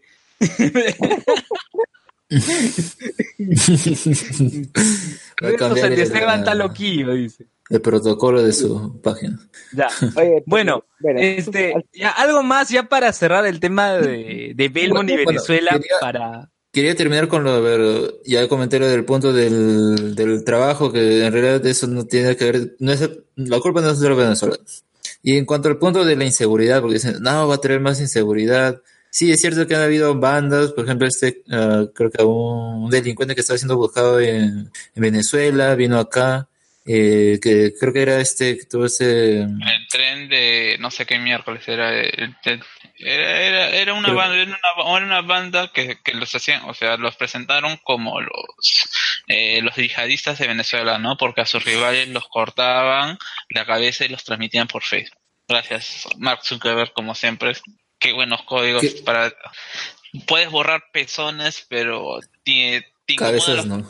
pero la, la decapitación de cabezas no te incomoda. Así que lo es. capturaron en Plaza Norte, creo. Rica doble moral. Eh, y, y la cosa es que ya a partir de esas cosas, pues dicen que va a haber más inseguridad. Mira, en realidad no, yo creo que ni siquiera están cerca de, de la inseguridad que provocan los mismos peruanos acá en la, en la, en la misma Lima. Así que de verdad, eso de decir que van a traer más inseguridad es estúpido. ¿ya? Así es. Solo 72 venezolanos han sido arrestados, están presos en el país, pero ¿cuántos han llegado? 400 mil. Pues, Ni es ni, ni 1%. Ni 1%. Ya, a ver, por cierto, Jorge Juscamaita Uzi dice, normal, estamos trabajando con venezolanos. Uno me ayudó a armar la web. Así que, chicos de Venezuela, si saben algo de diseño web, saben algo venta de, de administración, venta de polos, busquen a Jorge Juscamaita Uzi para que les dé chamba. Claro, mira, ese yo creo que ese consejo debió haber seguido Renzo, ¿no? Renzo Carrasco de, Oye, este, Oye, ¿verdad? ¿verdad? de Kai Comics. Se Sí, porque uno seguiría con venezolano. Sí, porque ya le estábamos comentando en su momento, ¿no? Hace, hace meses ya, ¿no? Oye, debes contratar a alguien así, al menos jalas más público. Y, no, no. Bueno, No, no, ya. Tierra 2. Ya, pero y después la, y después la culpa es de, vene- de- de los venezolanos, pues, ¿no? A ver, este, eh, Uzi dice lo siguiente, al toque, al toque, este, su, la dirección de Geekit es Avenida Aviación 2410 Multicentro San Borja, están 121, segundo piso, ¿ya? ¿Cómo se dice Geekit? Oye, Gigi, este, y la web es geekitp.com. Ya. Estamos. Bueno, creo que ya hemos mencionado todo lo que ha pasado con Venezuela por el momento, porque estoy que van a salir más cosas más adelante. Yo quería Eh, decir algo que le pasó al, a- al amigo de Z, ¿ya contaron lo que le pasó al amigo de Z? No, a ver, acompáñenos a oír esta triste historia. Adelante. que estaba subiendo, estaba subiendo al, al, al carro y le dijeron, oh, bájate venezolano. Sí, igualito. Sí, alucina, pero su Que tenía su gorrita de, de Venezuela. que- casaca, su casaca. No, es, que, es que ya estamos llegando al a- a- al límite de solamente de ni siquiera escuchar la voz de la persona, simplemente por el fenotipo y a decir, ah, no, este es venezolano. No subes al, no subes al. y, Oye, Luen, te pueden- no, no te pueden dejar subir, fácil no te dejan subir ya al, al metropolitano, porque te van a confundir con Beneco. ¿Ah? ya. Bueno, no tengo el fenotipo. Bueno, en fin. Este, Aldair Cortés dice, hasta te atienden mejor que un peruano. Ahora hay más competencia, cosa que el peruano informal, cosa que al perdón, cosa que al peruano informal no le gusta. Justo en la semana estuvimos haciendo comentarios con, con, con- en- en el grupo que tenemos de chat. eh, las chicas venezolanas que suben eh, en, en, en los carros a, a- vender sus productos suelen, como se llama, Eh, iniciar, iniciar su, su discurso, su, sus frases diciendo lindos usuarios. Y que justo, justo a nosotros nos llamaba la atención. O sea, no es el tipo de trato que tú recibes con una persona que sube a un carro normalmente. Claro, cuando sube una venezolana que dice, lindos usuarios, te dice, ¿y, y en qué momento me muestra el, en qué momento me muestra el urgente, el me pegan en mi casa y por eso me estoy yendo? ¿En qué, en qué momento dicen que están con, con cáncer terminal? Lo que ocurre es que nosotros estamos acostumbrados al, señores pasajeros, tengan ustedes muy buenas o sea, nosotros no tardes. somos Soy un joven emprendedor o soy un padre de familia. Disculpe por interrumpirle su Querido viaje. viaje. Lindo viaje, linda conversación. No, bueno, esos, esos términos también lo utilizan, pero bueno, el mismo hecho de los términos que se están usando. O sea, ¿quién, quién en el Perú utiliza el término usuario para referirse al usuario de transporte público? Claro, feos usuarios, ¿no? Feos pasajeros. Pasajeros, claro, uno dice pasajeros. Señores pasajeros. Exacto. Señores pasajeros, damas y cabros, soy un migrante venezolano que acaba de salir, acaba de salir del penal. Del país. yo, podría estar, yo podría estar robando, yo te podría estar, pero no. Cuando, cuando suben esos, eh, pues a mí me da miedo. Digo, no, no- yo sé que no había muchos casos de gente que entra a los buses a robar y lo roba todo. Uy, pero. uy, uy, perdón, perdón Alex, perdón Alex. Uzi dice, en la tienda de hace Geekit P, llamamos a cinco personas para entrevista, cuatro peruanas y una venezolana. Solo vino la venezolana. La voluntad de trabajar es mayor por la necesidad.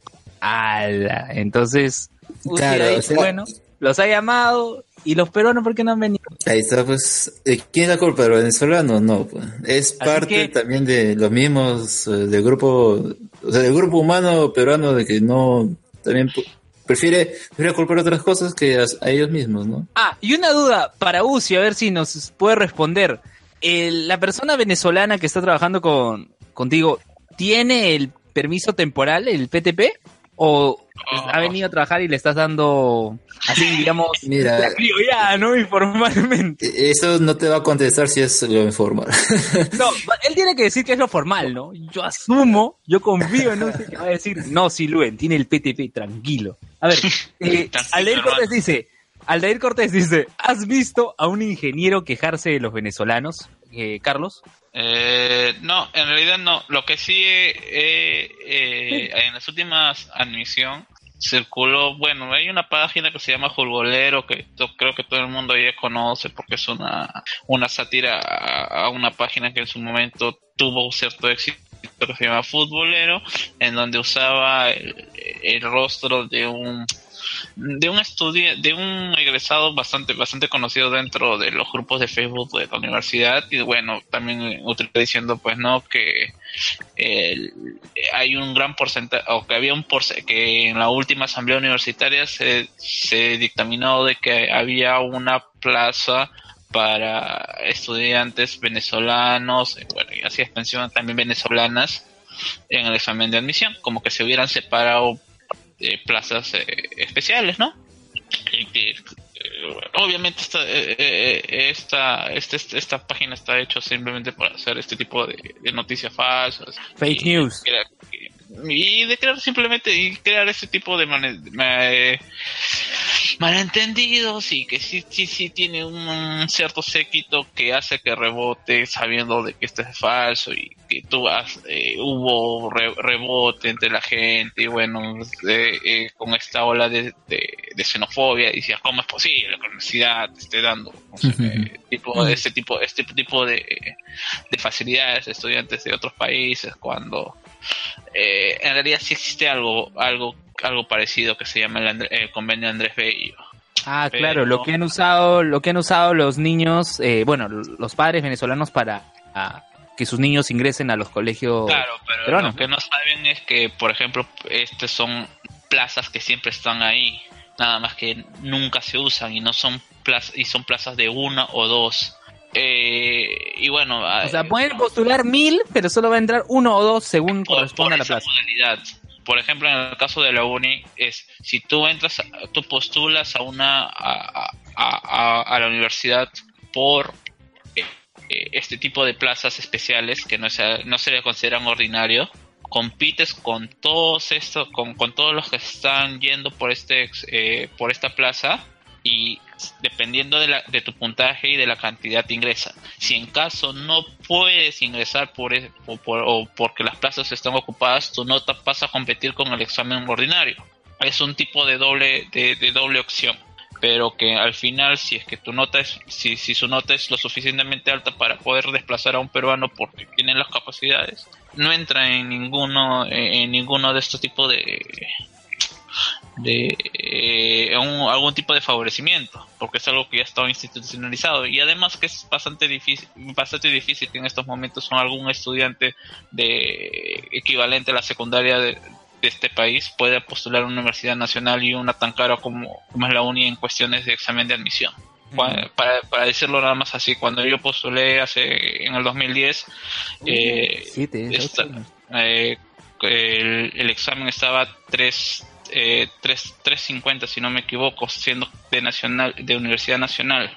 Ahora está rondando los 550 soles para poder postular. A la mierda. Ya, o sea, ya, eh, o sea, es para para ponerlos, para ponerlos y y, y ninguno de estos, ¿cómo se? eh, por más, por más que pases por lo que es eh, el- eh, lo que es este tipo de asistencia social para poder evaluar tu situación socioeconómica, a lo mucho te bajan eh, como se me el 50%, no más.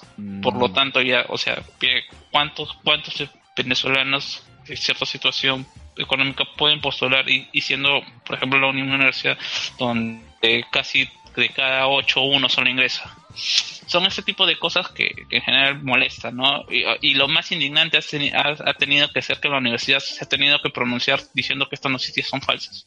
Es Claro. que las que noticias aclarar. falsas, las noticias falsas son las que más repercusión tienen porque la gente prefiere creer de frente a lo que ve en vez de corroborar, investigar. No, y lo peor de todo es que, bueno, no sé cómo será ahora porque en mi época necesitabas, eh, eh, nece- necesitabas, eh, eh, o bueno, te obligaban a comprar el prospecto y donde estaban todo el reglamento, pues y ahora no sé si, si, si sigue siendo, si, si sigue siendo obligatorio, pero justamente si te dabas el tiempo para leer todas las condiciones o todas las opciones de ingresos, ahí te decían claramente qué consistía el convenio Andrés Bello. Así que si es que algún postulante o algún padre de, postula- de algún postulante se quejó por esta noticia falsa porque le llegó a, a Facebook, simplemente no está leyendo las condiciones de, bueno, de, de- del examen de admisión. No, además que de Facebook creo que último está más, eh, o sea, el algoritmo que han usado le pone más importancia a esas noticias de los venezolanos. No sé qué pasa. A ver, Bueno, a ver, comentarios en YouTube. Sí, a ver, Aldair Cortés, no pasa porque el ingeniero, cualquier profesional, está acostumbrado a la competencia. Jorge Cuscamaira dice, sí, tiene, eh, acá lo he puesto TPP, es PTP, está estudiando para entrar al colegio médico, justo lo que decíamos, ¿no? Que no, ellos han estudiado de una manera, pero no es exactamente su especialidad. Y dice que tiene un plan para quedarse en Perú. Bueno, es posibilidad. Dice Atsuko Natsume y el aire dice que no lo queme el sponsor. Pero yo sé que el sponsor va a responder, pues. No, no, no va a decir no, está ilegal. Ya. Luego, José Cacón. No y mucho, ando ayudando, asumo que dice, ¿no? Dice, ando ayudando con una tesis. Pero en mi chamba entró una señora venezolana que está en área SAP ABAP, cosas de programación. Y creo que le pagan como un junior, pero tiene ocho años de experiencia. Aldair Cortés, hablando de universidades, BOT, que no está aquí ahorita, Alberto Escalante, debe estar haciendo campaña con el FREPAP. Cuenta historias de tus profes en tu uni para que Luen y Sosir se desmayen. Bueno, en este caso, la uni que se refiere es la Universidad del Callao. Eh, bueno, ya conocemos todas las historias. Para, más- para, para, para escuchar las historias del bot tienen que escuchar. Y eso solamente va en, en Discord. ¿no?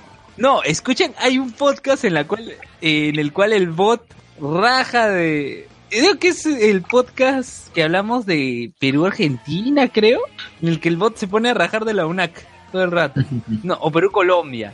No sé, uno de esos podcasts, el, no, el que hicimos fue en las últimas fechas de eliminatoria, más o menos. Un podcast que grabamos y el bot se dio a hablar de la UNAC, después dijo, ya Aldair Cortés ya lo escuchará, Así que tranquilo, está ahorita por el episodio 54, en el que hablamos de que haríamos podcast de Luis Miguel. Así que ya va llegando, ¿no? Se está poniendo el día al ir. Bueno, entonces cerramos el tema de Venezuela y vamos Sí. a hablar de lo que ha pasado a ver, con James Gunn y Guardianes 3, que en este caso Guardianes 3 va a quedar en stand-by. Así que una breve pausa en Evox, continuamos.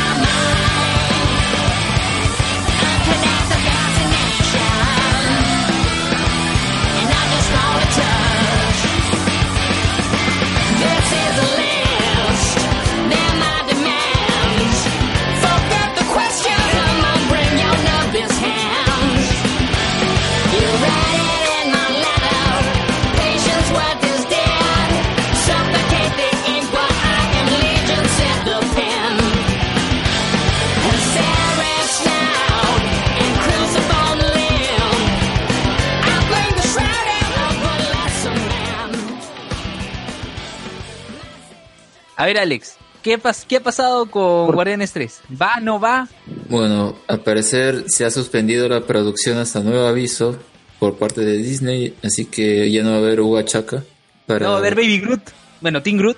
Claro, aunque debería tener otro nombre, ¿no? Porque según James Gunn ya no es el mismo Groot, es como si fuera su hijo, entre comillas. Debería tener otro nombre, ¿no? Grutito. No confundir, digamos, estas cosas que no se tienen que explicar fuera de Sí. fue, fue fuera de la película están de más. Es, es, es demostrar que tu película no no tiene el suficiente los, no es lo suficientemente buena para poder explicar eso en la película. Claro, pronto va a soltar el, el script de Guardianes 3 en Twitter también.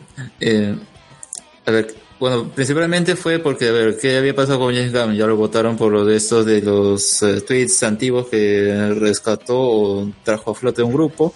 Luego el mismo cast fue que había sacado una especie de comunicado, ¿no? Todo firmando ahí, eh, que querían que Disney lo recontratara.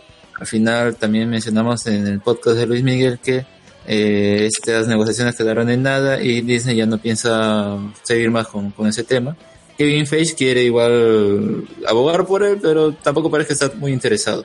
Entonces ha quedado ahí. La producción, que iba a empezar a principios del próximo año, de 2019, ya no, ya no va más. La gente que estaba trabajando en ese, en la producción, todo, han sido liberados. ¿Qué quiere decir? Ya no, van a- ya, ya no están atados al contrato, pueden buscar otro trabajo. O sea, los han despedido.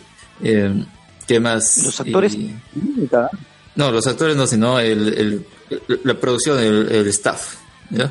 Eh, de, los, de los actores no se sabe hasta ahora. Algunos especulan que tal vez por esto, sobre todo por Batista, ¿no? Por ser muy contestatario con Disney y joderlos a cada rato. Parece que tal vez dirían, cambiarían algunas cosas en Avengers 4 y tal vez ya no volvería a aparecer su personaje. Bueno, no, no sabemos, ¿no? No sabemos si eso va a afectar el destino de los guardianes en esa película pero de que por el momento parece que ya no quieren, o al menos eso recuerdo, ¿no? Ese comentario que decía que Guardianes iba a ser la piedra clave para la fase 4, o como sea que se llame lo que iba a venir para eh, Marvel Studios y su universo. Parece que ya no va a ser tan así por el momento. ¿Qué opinan? ¿Que, que esperaban algo así que pasara o...?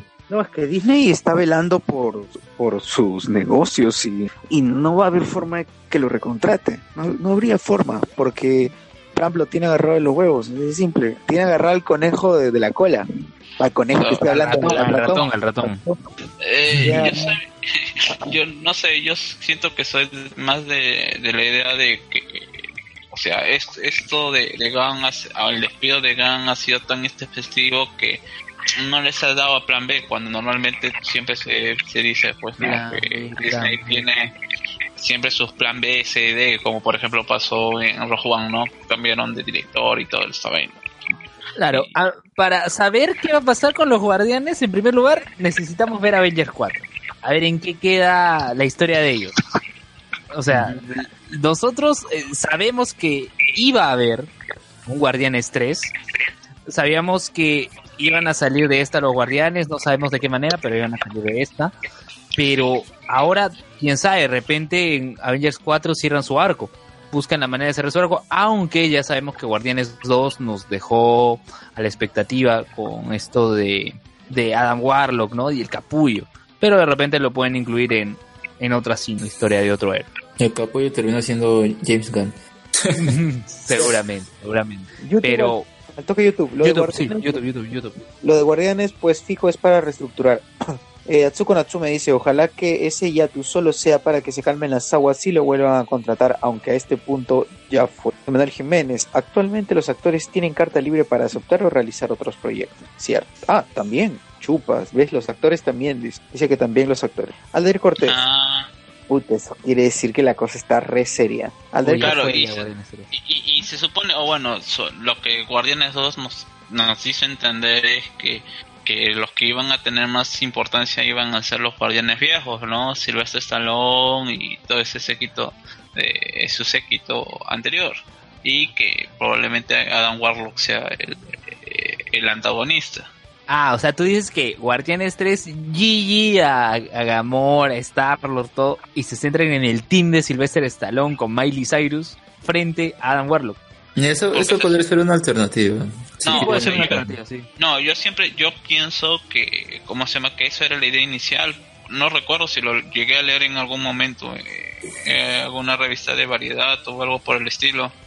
Pero, eh, a- al final, eh, quizás ni quien, o sea, ya, si, si, si el, si el, si el libreto ya estaba hecho, quizás no tienen alguien, alguien ahorita que esté capaz de, de poder realizar ese libreto, porque todos decimos, ah, no, que sea eh, Gandalf, ¿no? Waititi, pero quizás Waititi no se siente con la capacidad o por una cuestión de amistad que tiene con, con no lo va a hacer.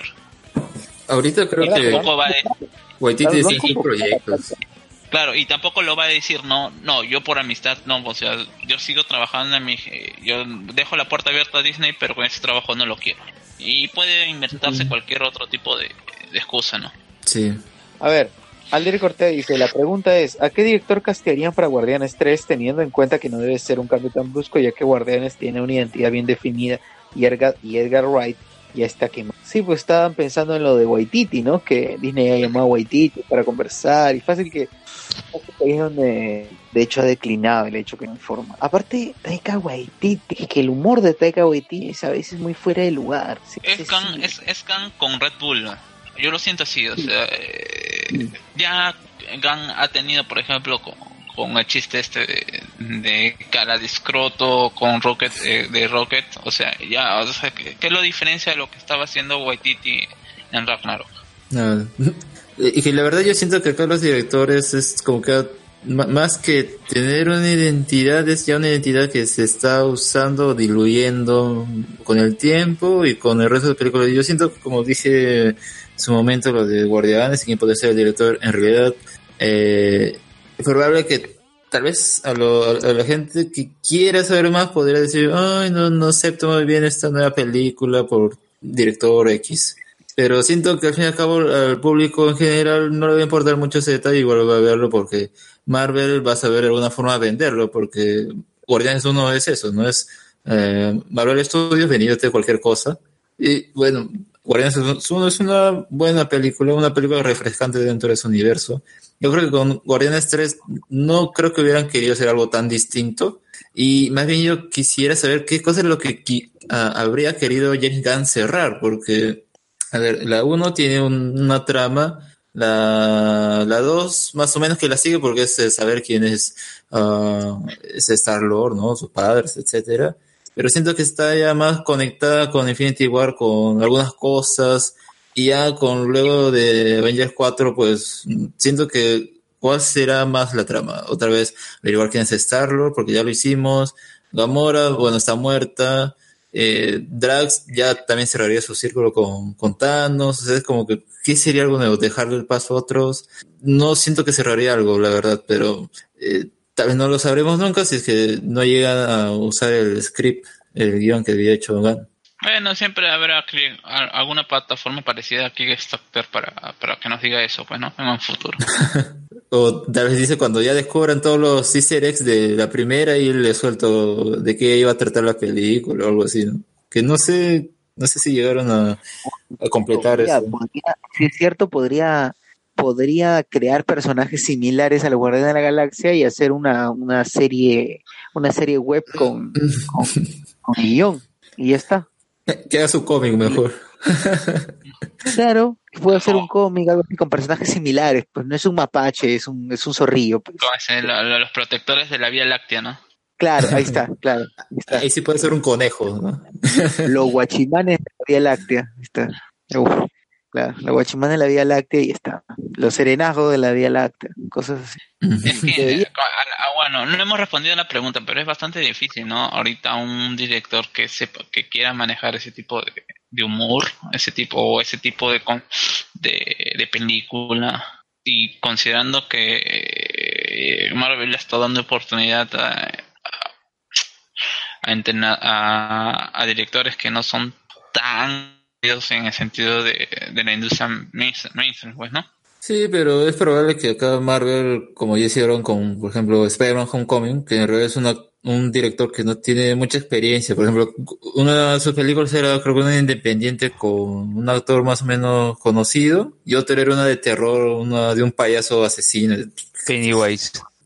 O al- algo así, creo que era un señor, no, no sé qué, pero la cosa es que no tenía una carrera muy clara en cuanto a dirección y acá que lo meten al fin ya pues como que es un nombre, entre comillas, para la industria. Yo siento que es probable que recurran a eso. Ojalá hay alguien que, hay nuevo por ahí. Ven para acá, a ver, a, a Guardianes de la Galaxia 3, a ver qué sale. Ah, está bien, genial. Y al final es más el, el, el estudio controlando lo de la película y todo, que el mismo director o una voz ahí que quiera darle. Yo siento que va a ser eso. Como lo fue Ant-Man 1. También, sí. Sí, pero ya, ya veremos. A ver, eh, creo que hay más comentarios. Sí, hay bastante. Sociur. A ver, a ver, rapidísimo, ya me está, ya me estaba quedando dormido, creo que ya vamos cerrando. Sí, ya vamos a ir cerrando. A ver, un ratito que, caiga va a ser rapidísimo. Sí. De caiga quien caiga, porque acá Alex y, Carlos la han visto y quieren destruir. según leí los que según leí los que tienen libres son los de producción, técnicos y toda esa gente que está detrás de cámara, o sea, los claqueteros, todos esos Gigi. Emanuel Jiménez, de que tenía una historia que contar la tenía, no por nada ya tenía un avance del guion, porque Disney lo mencionó en un par de ocasiones, que podría o no usar el guion ya avanzado. Sí, esperemos que lo use. Emanuel Jiménez, lo grave es que Gang era una de las principales cabezas que guiaría la fase 4 del MCU, por eso le dejaron tocar ciertas escenas. En... Alder Corte dice, Ant-Man tenía como base el guion de Edgar Wright. Edgar. Es que yo no creo que, o sea, al fin y al cabo, eso sea con lo que lo hayan promocionado acá con lo de la fase 4. Al fin y al cabo es Kevin Feige quien arma todo. Él es el superproductor, acá, o sea, es un semillos. Es el sueño húmedo de cualquier productor, de que pueda formar un universo así tan lineal, tan exitoso. Eh, lo del guion, pues, el guion ya está terminado, o sea, el guion ya existe porque James Gunn lo posteó en sus redes, le tomó foto y lo subió. Así que de que existe, está ahí, ¿no? Eh, que lo usen es otra cosa.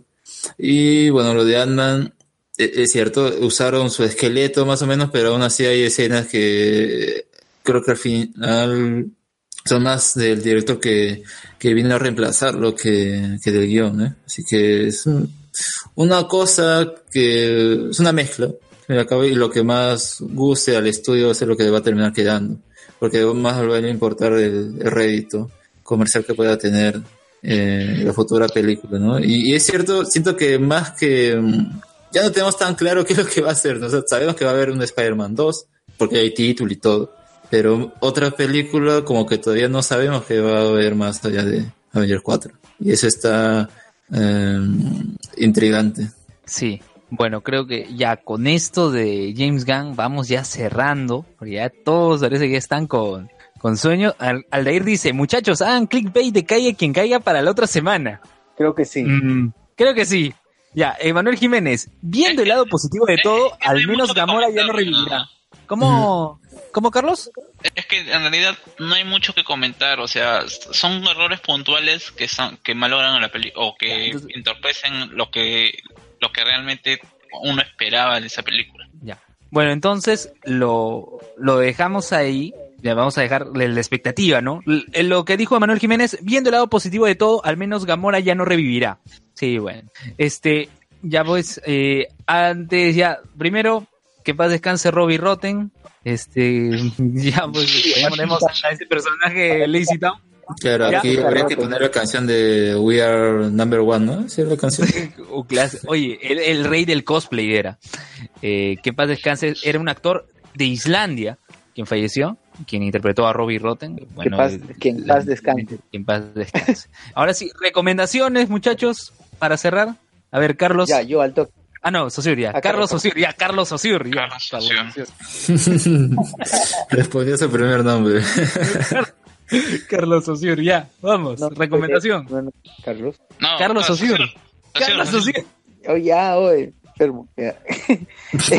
Eh, Ya, yo estoy viendo una serie que es de, de, de hecho, si Alfredo está escuchando, Alfredo Pineo, Alfredo Pineo que escucha mucho, muchas series argentinas o ve, o mucha, mucha programación. Estoy viendo una serie que se llama, ah no, pero esta está en Netflix, Estocolmo, Estocolmo en Netflix. Eh, Estocolmo es una, una serie corta del 2016, argentina, que narra la, todo un caso de, en el que un juez piensa desmantelar toda una red de trata de tráfico de mujeres, ¿ya? Y para eso infiltra a su medio hermano en esta red de tráfico. Te presentan desde el inicio de la, de la serie, te presentan cómo va a terminar, ya, ya sabes cómo va a terminar. La serie te lleva el proceso de saber cómo llegaron hasta ese punto. Y está muy buena, la verdad. Voy dos capítulos todavía, pero el piloto y este otro que he visto está...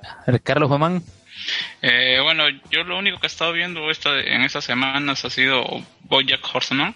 Eh, mi antirecomendación es que no la vean cuando tengan algún tipo de problema que les genere algún tipo de depresión. Porque la verdad- más, sí. Sí, es, es, es, es terri- es terriblemente deprimente. O sea, quizás no se le, no se le da el,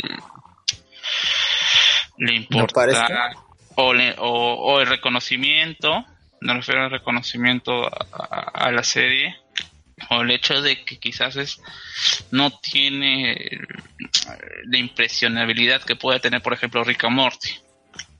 A ver, Pero Alex. así de, así, así de fuerte. Es que trata, o sea, por ejemplo, es que trata, eh, si bien es cierto, o sea, parece, no, parece contradictorio que cuando tienes a personajes que son antropomórficos eh, y que y conviviendo con humanos, sean, que, que es lo que puede resaltar, eh, o lo que puede ser, tiene, tiene temas bastante humanos y normalmente lo- los capítulos, todos los capítulos terminan muy mal. Sí, es una serie que yo me, me da ganas de ver, en serio, porque siempre escucho lo mismo, no sé, es, por más que sea dibujos animados, aún así es muy deprimente y todo. Eh, Claro, o sea, eh, yo lo pongo así, ¿no? Rick and Morty tiene uno que otro capítulo en el que te hace reflexionar, entre comillas, Claro. reflexionar, ¿ya? eh, Bo- Bo- BoJack Horseman tiene demasiado de esos capítulos, casi todos los capítulos es lo mismo, uno que otro que te, que te, que te puede hacer feliz, pero, o que te puede sacar alguna sonrisa, o mejor, o mejor dicho, es ese tipo de series en que tú esperas, o estas series eh, para adultos que tú piensas que va a ser simplemente sátira, full sátira que se que se está apoya, que se apoya en las referencias de la cultura pop, cuando en realidad el trasfondo de la serie para llamarse una serie dirigida a público adulto es que justamente toque temas que mucha, que muchos van a pasar van a pasar o que van a ver que es totalmente diferente cuando tú eras niño. Y justamente toma ese eh, a este personaje de Boyack que es un tipo ya que está entrando casi una estrella en los 80 y que se supone que debe estar entre 50 y 60 años y que va a ser una una revisión sobre todos sus errores en su vida y que lo que, que es lo que lo lleva a él a una constante insatisfacción con respecto a los logros o los deseos que él tiene en su vida y es una revisión en tus problemas familiares, en tus relaciones sociales, en tu falta, eh, en tu fa- en tu falta o en tu falta de conexión con, con las personas con las que tienes, tu insatisfacción con el trabajo, eh, tus aspiraciones, qué es, qué es lo que tú querías hacer en algún momento y cómo te ves ahora, o muchas veces eh, si te sientes bien con tu trabajo, o sea, y, y no solamente se centra en él, sino en sus personajes eh, secundarios, también los usa para tra- tratar de explicar o tratar de exponer estos temas que quizás mm, quizás cuando lo veas al comienzo vas a decir, eh, esto no, no es para mí, pero siempre vas a encontrar y decir, oye, pero a mí me ha pasado esta situación en algún momento de mi vida, quizás no en ese mismo momento, pero eh, es, es algo que por algún momento has pasado, así tengas 18 años o ahorita tengas 45, 46 años. Por ejemplo, a, a mí, eh, el último capítulo que he visto es un capítulo donde tratan sobre el aborto.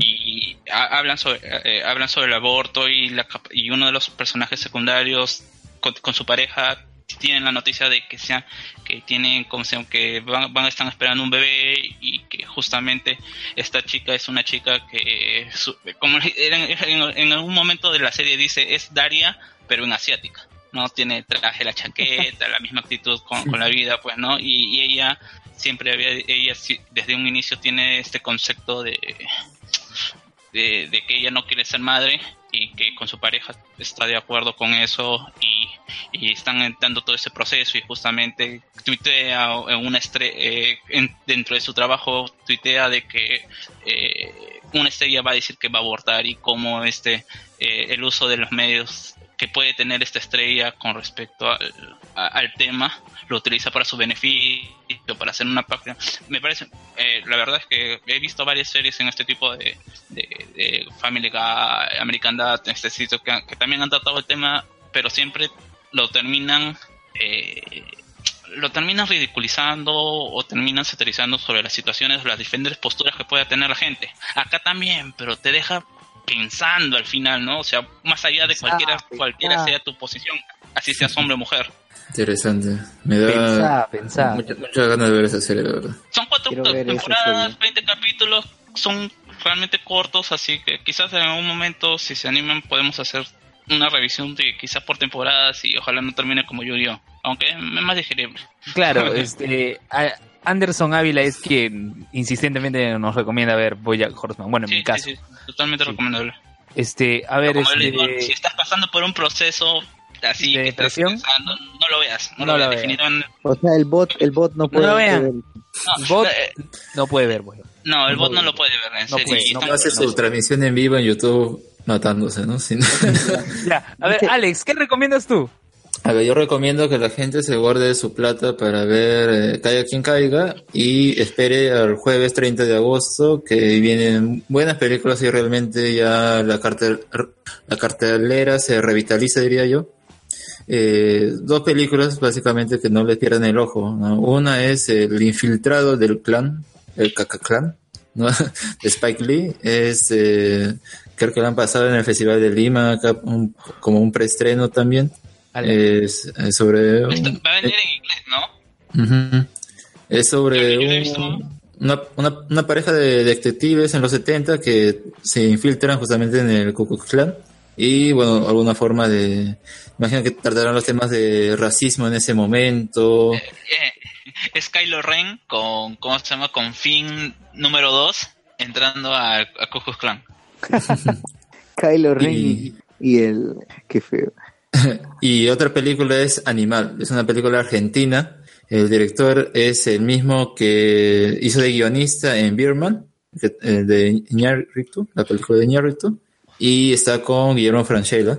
Así que yo he visto comentarios, yo he visto comentarios muy buenos sobre la película y a mí me, ent- me entusiasma mucho verla. Esas dos películas, básicamente. Y bueno, pues Rosa semana.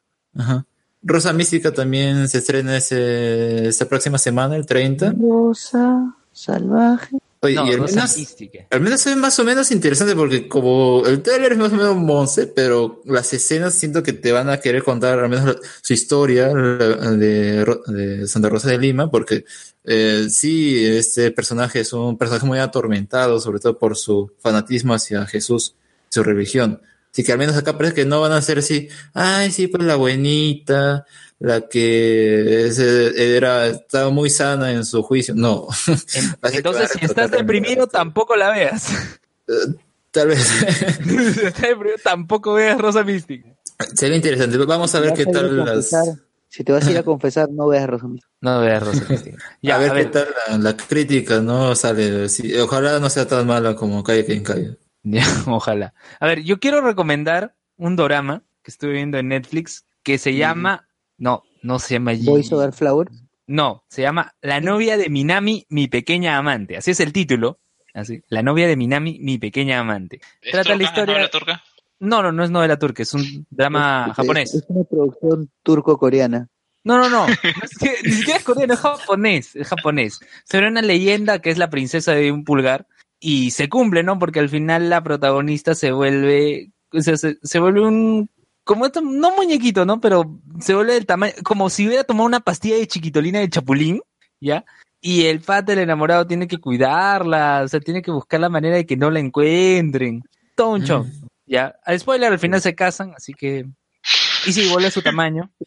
Allá. Pero, pero la idea no es el final, la idea es todo el camino que van pasando para llegar a eso. Así que si, si tienen tiempo, encuentranla en Netflix, son 10 episodios. Eh, está, bueno, con subs, a quienes les gustan los subtítulos, ahí está con subs, no tiene doblaje, así que tranquilos. Y comentar un par de cosas que tengo esta bueno, estas, en estas dos semanas. A ver, estamos grabando, ya es 27, ¿no? ya hoy 27. Me voy a reunir con ZD de Vago Sin Sueño, con los dos viejos kiosqueros, con Arturo Valderrama de Un Disque Podcast y con Alessandro Leonardo de, de Ar- con Alessandro Leonardo de Arras de Lona. Vamos a grabar un podcast crossover ahí en el estudio de Vago Sin Sueño, así que eso va a salir dentro de ya unas semanas va a salir, más o menos para el- cuando va a ser el International Podcast Day, más o menos por ahí va a salir.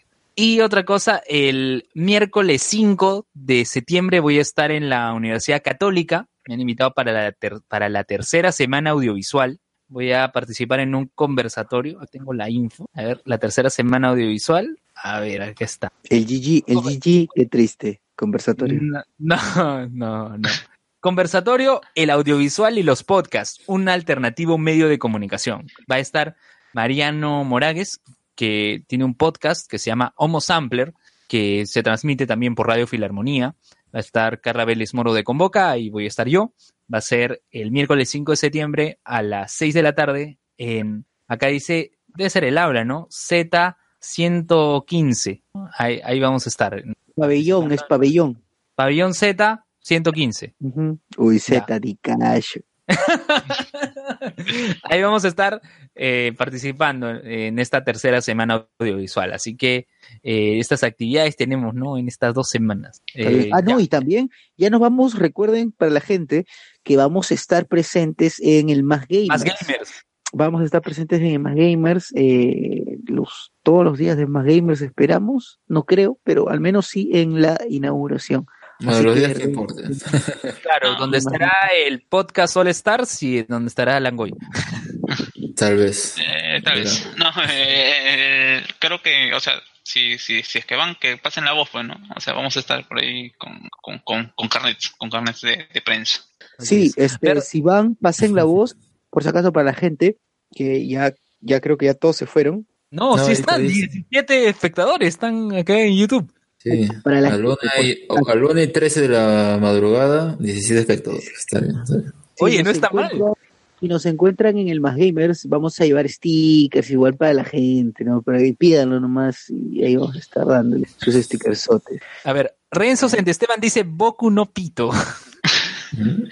Boku no Pito. Por cierto, recomiendo dos episodios del podcast de Alex, el spin-off Hablemos de Anime, el 18 y el 20. En el 18, si no me equivoco, es el 18, o- o, a ver, Alex, el episodio en donde hablan de Darling in the Franks. Es el 19.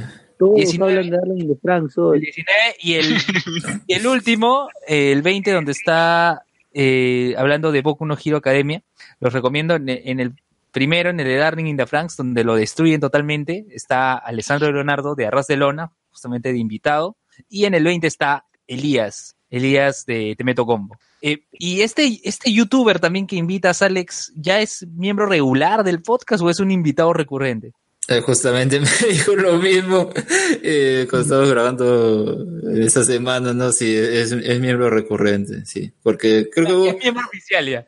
claro, porque en un principio estaba así como miembro, pero creo que por motivo de su trabajo no, no, no podía estar lo- los días que grabamos, pero ahora sí ya eres más regular y todo.